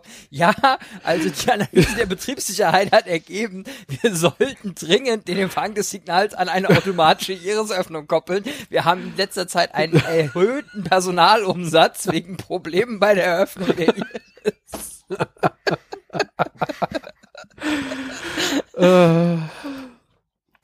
Das ist schön. ja, du könntest natürlich auch einfach einbauen, dass das Carter halt einfach in GDO eintippt, so vier Ziffern an die und so. Und dann er- erstmal eins Mississippi, zwei Mississippi, drei Mississippi. Können wir durch, wir werden beschossen. Ja, wir müssen noch fünf Mississippis warten. Ich, ich, nein, nein, nein. Äh, Colonel, wie lange braucht der neue Kaffeeautomat im Gate-Raum? Oh Gott. äh. Oh je. Ich merke schon, wenn uns die Folge gefällt, dann ist die Stimmung hier auch äh, deutlich besser. Keine Kaffeeautomaten im Gate-Raum, bitte. Die kosten zu viel Strom. Kaffee tötet Menschen. Vielleicht im Kontrollraum, aber nicht im Gate-Raum. Da nützt es eh niemandem. Obwohl, da kann man dann den Gästen direkt eine Tasse Kaffee anbieten. Ja, ja. Mhm. So, hallo Apophis, Moment, bevor du uns ab abschießt, hier ein Kaffee. Ja. Milch oder Zucker? Oder lieber Süßstoff? Oder lieber äh, Ja. Hafermilch? Oder, Okay. oder hättest du lieber Nespresso? Haben wir's? Ich glaube ja. Aber äh, vielleicht fällt mir in zwei Minuten noch ein. Ich übernehme keine Garantien für gar nichts. Das ist völlig okay. Ähm, habt ihr, Nein, habt ich ihr auch gesehen? Tee. Tecma-Tee. Oh! Ich hatte gehofft, dass es einer würde. Mhm. Der, der fliegt tief. Jetzt atmen wir alle mal kurz durch. Mhm. Und dann geht's weiter. Komm, wir können uns alle wunderbar den Fernsehwerbespot mit Master Beratak in der Hauptrolle, wie er sich ein Tee macht, vorstellen, oder? ah, Und wenn du erkennst, dass das Wasser heiß ist, ist der Tee schon lange zubereitet. Kommt direkt mit als Se- Seitengag rein, so Techman Teemaster bei Tag und er hält ihm immer die Teetasse hin oder? Ja, genau. Oh mein Gott. Bestes Hörerlebnis auf jeden Fall heute für unsere ganzen Zuhörenden. Leuten zuhören, wie sie über ihre eigenen Witze sich ewig lang kaputt lachen. Ist immer Ja, super. möglicherweise haben wir haben wir zu lange in dem haben wir ja auch zu lange in dem äh, äh, VW-Bus gesessen und da diverse Sachen eingeatmet, die wir besser gelassen hätten. Habt ihr erkannt, Daniel woran man einmal die... so gesagt, ich, Mist, ich habe zu viel, ich verbringe zu viel Zeit mit Jack. Ja, wahrscheinlich. Nein, ich glaube, er sagt nicht Jack, ich glaube, er sagt, ich verbringe zu viel Zeit mit O'Neill. Ja, was, was war deine Frage? Ja, ja, also ähm, die Zukunft. Woran erkennt man die Zukunft? Das habt ihr auch gesehen, oder? Dass die hässliche Klamotten tragen. Nein, blaue ob das LED-Stripes. Die Rampe Ja, ist mit blauen LED-Stripes beleuchtet. Und so ein Damit du direkt siehst, wo du hinfällst. Ja, das ist einfach, das ist, das ist die Zukunft, da, da wird alles mit blauen Leisten beleuchtet. Und alles ist schön mit so einem halb durchsichtigen Stoff abgedeckt. Außer irgendwie Aber- ein Sonderchevron an der rechten Wand. Was ich mir nicht erklären konnte. Du hast einen Sonderchevron an der rechten Wand. Also, also an einem rechten Bildrand, wenn äh, äh, Catherine das, äh, äh, nee, Catherine, Ca- Ca- Cass das Star- Cassie ist es, Stargate aktiviert. Cassandra? äh, ist, äh, ist ja so ein, es sind so vier Streifen, wie so ein Mobilfunkbalken, der in seine Sendestärke Vielleicht ist es anzeigt an der genau rechten das. Seite im Bild. Dass sie Empfang hat Ich mit dem es. Handgerät. Ach so, die GDO-Empfänger. Ach so, das war also quasi Remote-Aktivierung, deswegen musste Carter das vorhin auch nicht benutzen. Das sind in der Zukunft zu weit. Ich habe äh, nur Ja, das wahrscheinlich, dass sie Empfang hat, um mit ihrem Handgerät das Tor einfach zu aktivieren. Hm. Aber die neuen, die neue, eventuell doch noch kommende oder auch nicht äh, Stargate-Serie hatte hier ganz klar ein Zeitlimit, ähm, wie lange sie laufen wird, weil Cassie lebt noch, also wird offensichtlich innerhalb von einer Lebensspanne das Stargate Center geschlossen. Dauert vielleicht noch ein paar Jahrzehnte, aber Ja, aber vielleicht ist dann die Technologie so, ich meine, die hat so ein Handanwahlgerät. Vielleicht ist die Technologie einfach so weit, dass sie das Tor nicht mehr brauchen. Oder nur noch sehr selten. Hm. Und sie haben ja wahrscheinlich eh noch zwei Stargates. Obwohl, nee, äh, nachher mag nicht. ja, so mag ja sein, dass die Technologie so weit ist, dass sie kein Stargate mehr brauchen, beschränkt aber trotzdem irgendwie das Konzept von der neuen Stargate-Serie. Außer sie haben es einfach äh, extra für die in diesen Raum an dem Tag reingestellt, damit sie nicht zu viel von der Zukunft mitkriegen. Oh. Das Gate steht in Wirklichkeit normalerweise irgendwo am, am, am Stargate-Bahnhof, so wie wir es in der Aschenfolge ja kennengelernt haben. Und an dem Tag, an dem Stichtag, haben sie es dort hingestellt. Ja. Könnte sein. Stellt sich aber immer Oder noch die aber sie haben eine Frage. neue, bessere Version des Tors. Ah, sie können selbst, selbst selbst welche bauen, ja. Nee, Oder, ähm, oder haben sie Atlantis-Gate irgendwie nachgebaut oder sowas. Das wie lange ja- sitzt eigentlich Ja, ich Cassie? meine, das Atlantis geht ist doch zu der Zeitpunkt dann eh auf der Erde gewesen. Ah ja, sie haben dann ja drei Gates. Atlantis Ah ist nee, doch eins haben sie explodieren lassen. Hm. Ja, Sie haben- nicht so- sie haben beliebig Story der sechsten viele. Staffel wird ja nie. Sie haben beliebig Story, die viele. Story der sechsten Staffel, Staffel wurde ja nie umgesetzt, von daher ist Ja. okay. Im Übrigen ist die relevante Frage übrigens, wo du gerade so schön gesagt hast, wie wir das in der Aschenfolge kennengelernt haben. Ja. Wenn du über eine Folge werden. redest, die wir noch, nein, nein, nein, nein, nein, das wird noch viel schlimmer, weil wenn du über eine Folge redest, die wir noch nicht besprochen haben, in der es um eine Zeitreise in die Zukunft geht, um die von der Zukunft aus gesehene Vergangenheit zu ändern, was ist denn dann bitte die korrekte Zeitform? Futur Präsens Konjunktiv 4 oder? Ich muss auf jeden Fall dafür den Hitchhiker nochmal lesen, um die Grammatik dafür zu ler- lernen. Ich glaube, selbst da kriegst du es nicht. Äh, aber hier, äh, tatsächlich inhaltliche Frage. Wohnt Cassie jetzt haben, eigentlich im, im Stargate-Raum, im Stargate-Center? Nee, Die wusste ja ganz genau, wann sie da sein musste, weil äh, Woher? äh, Carter ihr das ja erklärt. Woher? ja, aber sie. die hat ja, die haben sich nur diese kurzen Moment getroffen und äh, Cassandra hat ihr nicht gesagt, welches Datum ist. Genau. Woher weiß Welche Carter, in welcher? Zeit sie hier sind?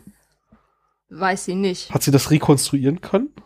Nein, nein, nein, das Nee. ist auch so ein Prädestinationsdings. Äh, offensichtlich ist Cassie ja zu dem Zeitpunkt, so. wo sie im Stargate-Zentrum ankommen, da.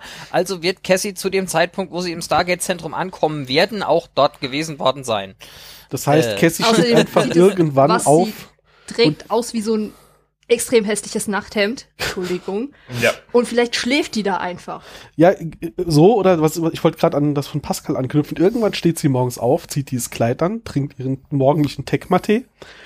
und beim Tee trinken Ja. denkt sie so, ich habe das Kleid an. dann muss es heute sein und geht hin. Ja, jedes Mal, wenn sie denkt, oh, heute ziehe ich mal das Kleid an. ja, ja. Nein, sie kriegt einfach von einem von ihren Enkelkindern dieses Kleid eines Tages zum Geburtstag geschenkt und denkt, oh, das ist das hässlichste Kleid, was ich, hm, warte. Moment. Carter hat es so beschrieben. Ja, ja. Aber wenn wir schon bei Kleidung sind, ich hoffe, die entwickelt sich in der Zukunft nicht in diese Richtung, ähm, möchte ich noch kurz sagen, die Kleidung, die sich Carter kauft, ist eher 90er als 69. Hm?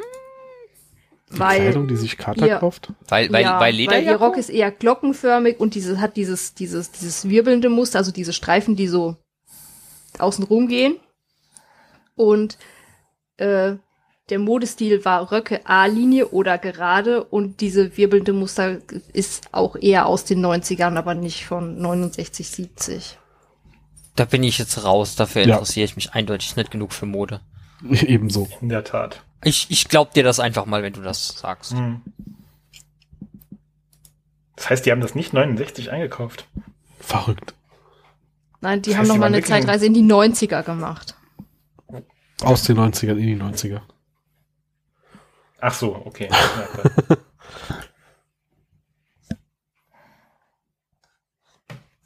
Ja.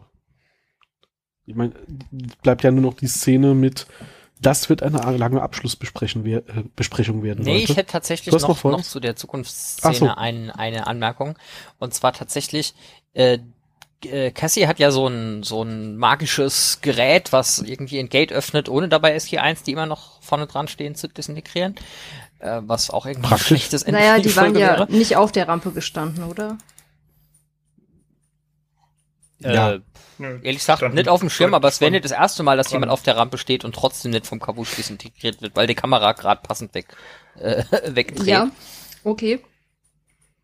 Weiter. Ähm, aber tatsächlich das Gerät, was sie da hat, äh, kommt äh, tatsächlich in einem äh, äh, Buch, einem offiziellen noch vor, wo erklärt wird, dass das nicht nur ein automatischer Wurmlochöffner, sondern auch ein Zeitreisengerät ist, das äh, in diesem Buch dann irgendwie verwendet wird, um äh, komplizierte Dinge und Sachen mit äh, Roswell zu machen, weil dann irgendwie hier SG1 V2, also mit mit Cam und Walla, äh, nach 1947 zurückreist und dann von Jack O'Neill und äh, ja, ich glaube, Bala ist beim ersten Mal nicht mitgegangen oder so. Ich habe es nicht sogar ganz genau verstanden, aber auf jeden Fall, das kommt tatsächlich noch mal vor und versucht dann irgendwie einen Sack voll Dinge zu erklären mit mehr Zeitreisen. Insbesondere kommt da wohl noch die äh, Begründung dafür, warum um das Stargate in der Arktis, in der Antarktis überhaupt irgendwie eine Höhle drumrum ist und es nicht einfach komplett vergraben ist äh, und und und. Äh, und die Asgard kommen natürlich auch vor, weil es ist Roswell. Ähm, ja, also das, das, das Ding ist auch irgendwie so eine eierlegende Wollmilchsau und man kann es äh, für Zeitreisen und für automatische Wurmlochaktivierungen benutzen. Ah, das Set der Zukunft. In der Tat.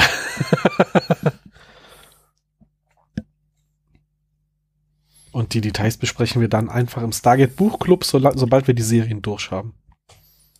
Ist ja nicht Also wenn wir in Rente gehen. haben. Was war das für ein Buch? Äh, SG1 Roswell. Ah ja.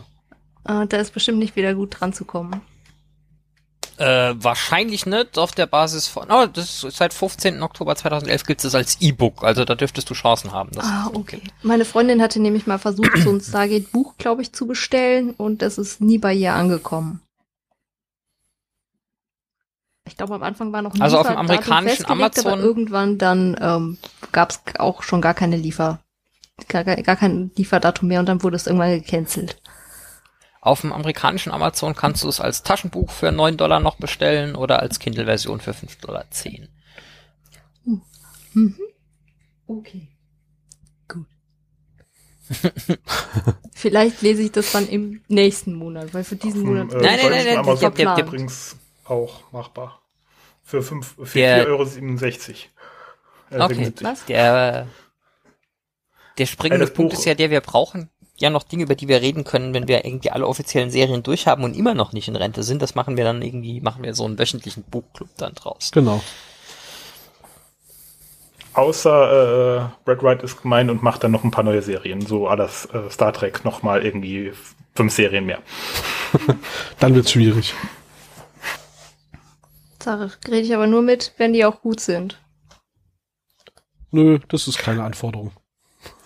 Ich wollte gerade sagen, guck dir Star Trek an, die mussten erstmal Discovery spawnen, bevor irgendwann mal was Gutes kam, von daher. Hm. Und danach kam viel guter Kram, muss ich schon so sagen. Ja, okay, reden wir über unsere eigene Serie, über unsere eigene Folge. Ja. Genau. Damit wir heute mal noch zum Schluss kommen, wir sind schon bei einer anderthalben Stunde. Ich habe dir gesagt, es wird eine lange Folge. Ja, ja, das äh, habe ich auch nicht anders erwartet. Ja, sie kommen dann zurück. Hammond grinst sie so ein bisschen an. Und meint dann, das wird eine lange Abschlussbesprechung werden, Leute. Ach, übrigens, Colonel, Sie schulden mir mit Zinsen 539 Dollar und 50 Cent. Ja, Er kannte was sich also heißt, dran erinnern. Wenn er ihm jetzt 593,50 Dollar schuldet für die Rückzahlung des Kredits, dann hätte ähm, Lieutenant Hammond äh, Colonel O'Neill 161 Dollar und 29 Cent geliehen, äh, die am 5. März 1999 fällig gewesen wären, wenn der einfache Zinssatz 8% für August 1969 berücksichtigt wird. Wahrscheinlich, wahrscheinlich will er ihn ärgern und hat deswegen noch ein bisschen Inflationsausgleich mit draufgeschlagen. Und, und Vermittlungsgebühr, ich meine. Ja, wenn schon, denn schon. Gefahrenzulage. Oh ja. Ja, und dann erklärt er ja Carter noch, dass er gewusst hat, ähm, dass es soweit ist, als er die Verletzung an der Hand gesehen hat. Also entweder hat er ein sehr, sehr genaues Gedächtnis für Verletzungen, ähm, oder Carter ist selten an der Hand verletzt. Nein, das würde ich nicht sagen, weil zwei Folgen vorher war sie auch an der Hand verletzt und man hätte meinen können, oh ja, sie nehmen einfach die Verletzung, die sie sich damals zugezogen hatte, aber nein, es ist was komplett anderes. Warum auch? Weißt du, dich erinnerst in der Folge Tödliche Klänge, die wir vor zwei Wochen besprochen haben? Was vor zwei Wochen? Das wollte ich gerade sagen, das ist eine Folge nur her eigentlich, oder? Äh, Show and Tell, ja, Nee. war, die, war die letzte Hm. Folge. Tödliche Nein, Klänge meint sie. vorletzte. Das ist die Neue, vorletzte. Neue Feinde war die letzte Folge, Tödliche Klänge war die Ah vorletzte. ja, Tatsache. Ja, Und da hatte Da hatte ja sie eine dieser Schnittwunde, ja. kleine Alien-Junge äh, das Messer und sie hatte eine Schnittwunde innen in der Handfläche. Und jetzt hatte sie ja eine zwischen Daumen und Zeigefinger oben Mhm. eher auf dem Handrücken. Tatsächlich listet das Wiki aber die, die Tatsache, dass äh, die, die Verletzung aus äh, tödliche Klänge sein sollte. Ja, Was dann nicht erklärt, was sie mit du, ihrer wem Hand glaubst du gemacht eher, hat, dem Wiki oder mir? Tendenziell dir. Es ist, es ist, es ist insbesondere die Frage, was sie halt, also sie, sie listen hier auch auf, dass die Wunde an der falschen Stelle ist, um die aus äh, tödliche Klänge zu sein, aber äh, das lasse ich allem, jetzt mal weil noch sie als ja letzte Woche nicht durchgehen. verletzt war. Letzte Woche. Richtig, die Frage ist, was, Was- hat sie mit der Hand gemacht, während die Retour da waren? Und es ist tatsächlich, im Gegensatz zu vorher, ist sogar die Production äh, Number äh, richtig rum. Also Mhm. sie haben irgendwie nicht äh, einen von den üblichen, wir drehen mal zwei Folgen gemacht. Sie hatte die komplette Folge über die Hand verbunden, hat sie nur nicht gezeigt. Äh, nein, sie hat die Hm. Iris bedient mit. Mit der anderen Hand. Äh, Ja, ha. aber war das nicht die Hand, die bei dem tödliche Klänge verletzt wurde? Ich weiß es nicht. Egal, das mal- ist nicht die gleiche andere Verletzung. Ja.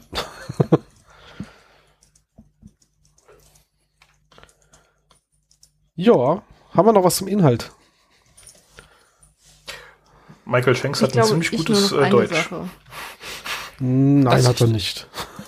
Den Akzent hat er schon gut Den Akzent ja. Also den deutschen Akzent kann er verdammt gut, aber wie immer in amerikanischen Serien, wenn dann äh, Deutsch gesprochen wird, ist es halt, äh, wird's offensichtlich, dass es kein Deutscher ist. Ja, aber ich habe schon wesentlich Schlimmeres gehört. Also Das stimmt, das stimmt. Aber er, er klingt halt. Ich frage mich, wenn er dann so spricht und diesen, dieses Deutsch mit hartem amerikanischen Akzent spricht, ob das einem Ami halt auffällt, für den Deutsch ja auch eine Fremdsprache ist. Also, ich meine, mir geht das so, wenn ich jemanden, wenn ich einen Deutschen Englisch sprechen höre zum Beispiel, das, das klingt gruselig. Hört man Aber direkt. genau, Du denkst, oh, der ist, der ist von hier. genau. das Ja. Englisch ist an der Ulpik. da, da ist ja die Frage, ob das da genauso funktioniert. Also selbst wenn er dann halt eher schlechtes Deutsch spricht, ob Catherine das halt bemerken kann, weil sie ja auch jetzt nicht Muttersprachler ist. Ähm, aber ich meine, es ist, also es gibt genug andere Serien, in denen es halt Deutsche sind und wenn zwischendurch dann mal Deutsch gesprochen wird, ähm, merkst du halt so, ja, der Schauspieler ist halt kein Deutscher. Ist halt nicht seine Muttersprache. Aber hatte Catherine nicht auch im Film einen deutschen Akzent? Mhm. Also Catherine nicht. Oh. Daniel. Deutschen Akzent? Das ist ja. eine gute Frage. Aber man kann auf jeden Fall festhalten, dass äh, Daniel Jackson, der Englisch spricht mit deutschem Akzent, auf jeden Fall richtig geil ist. Also das macht richtig, also das, das klingt wirklich so, wie man sich so ein, so ein richtig äh, einen Deutschen vorstellt, der richtig schlechtes Englisch spricht. Weil er hat ja nicht nur einen Akzent, sondern er baut auch noch in Sätze ähm, äh, also er, er spricht im englischen Satz dann statt nur deutschen Akzent zu haben, dann auch noch statt your father und my mother sagt er halt and then your deine Mutter äh, did. mhm. Also er spricht halt auch noch das Deutsch von einem Deutschen, der der zwischendrin einfach deutsche Begriffe einbaut. Und das das kaufe ich ihm sofort ab. Also diesen diesen deutschen Akzent kaufe ich sofort ab. Nur wenn er dann wirklich Deutsch spricht, da ja, da, da bricht ja, da, da geht's so ein bisschen. Da geht's ein bisschen kaputt, aber ja. dafür, dass es seine Native-Sprache ist und auch er sie irgendwie nie gelernt hat, zumindest konnte ich das nicht aus meinen Recherchen rausfinden, ist es ziemlich gut. Ja.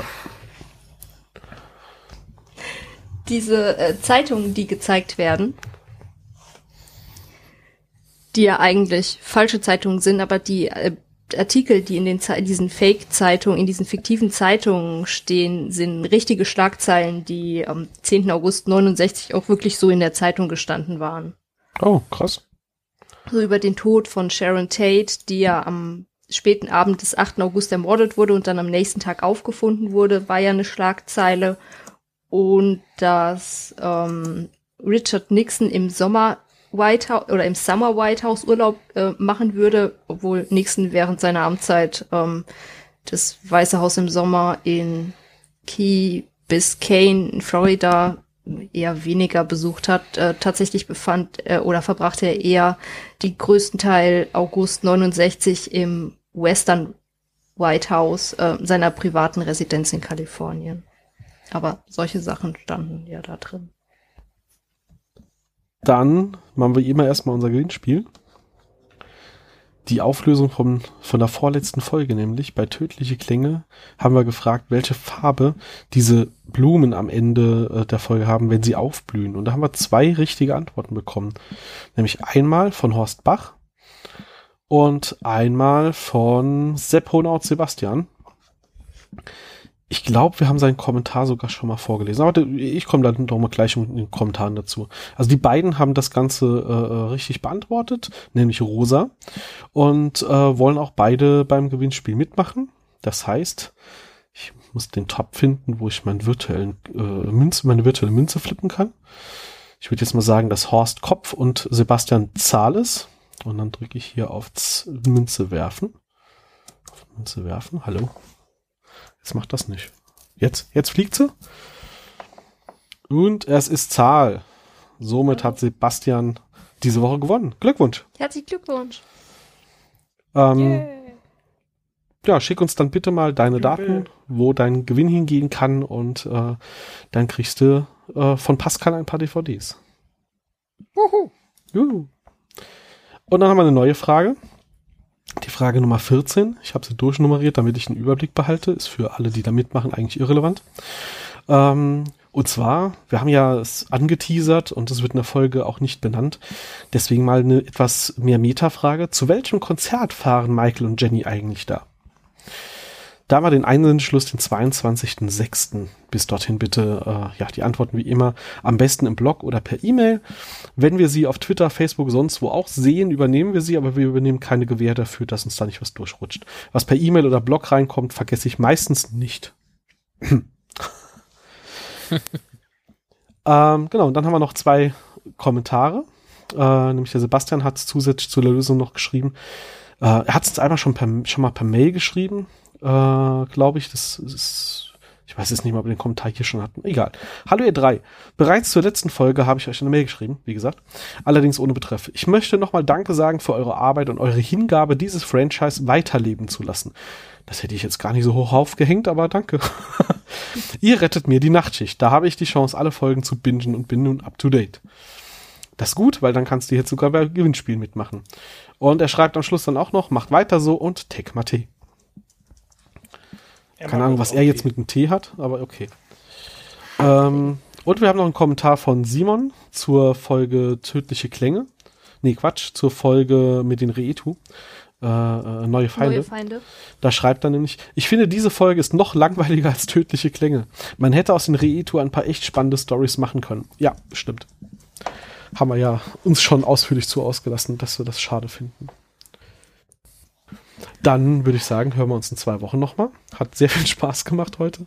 Ich hoffe, den Zuhörenden hat es auch so viel Spaß gemacht und die waren nicht genervt davon, dass wir uns zwischendurch ein bisschen zu viel äh, über uns selbst amüsiert haben.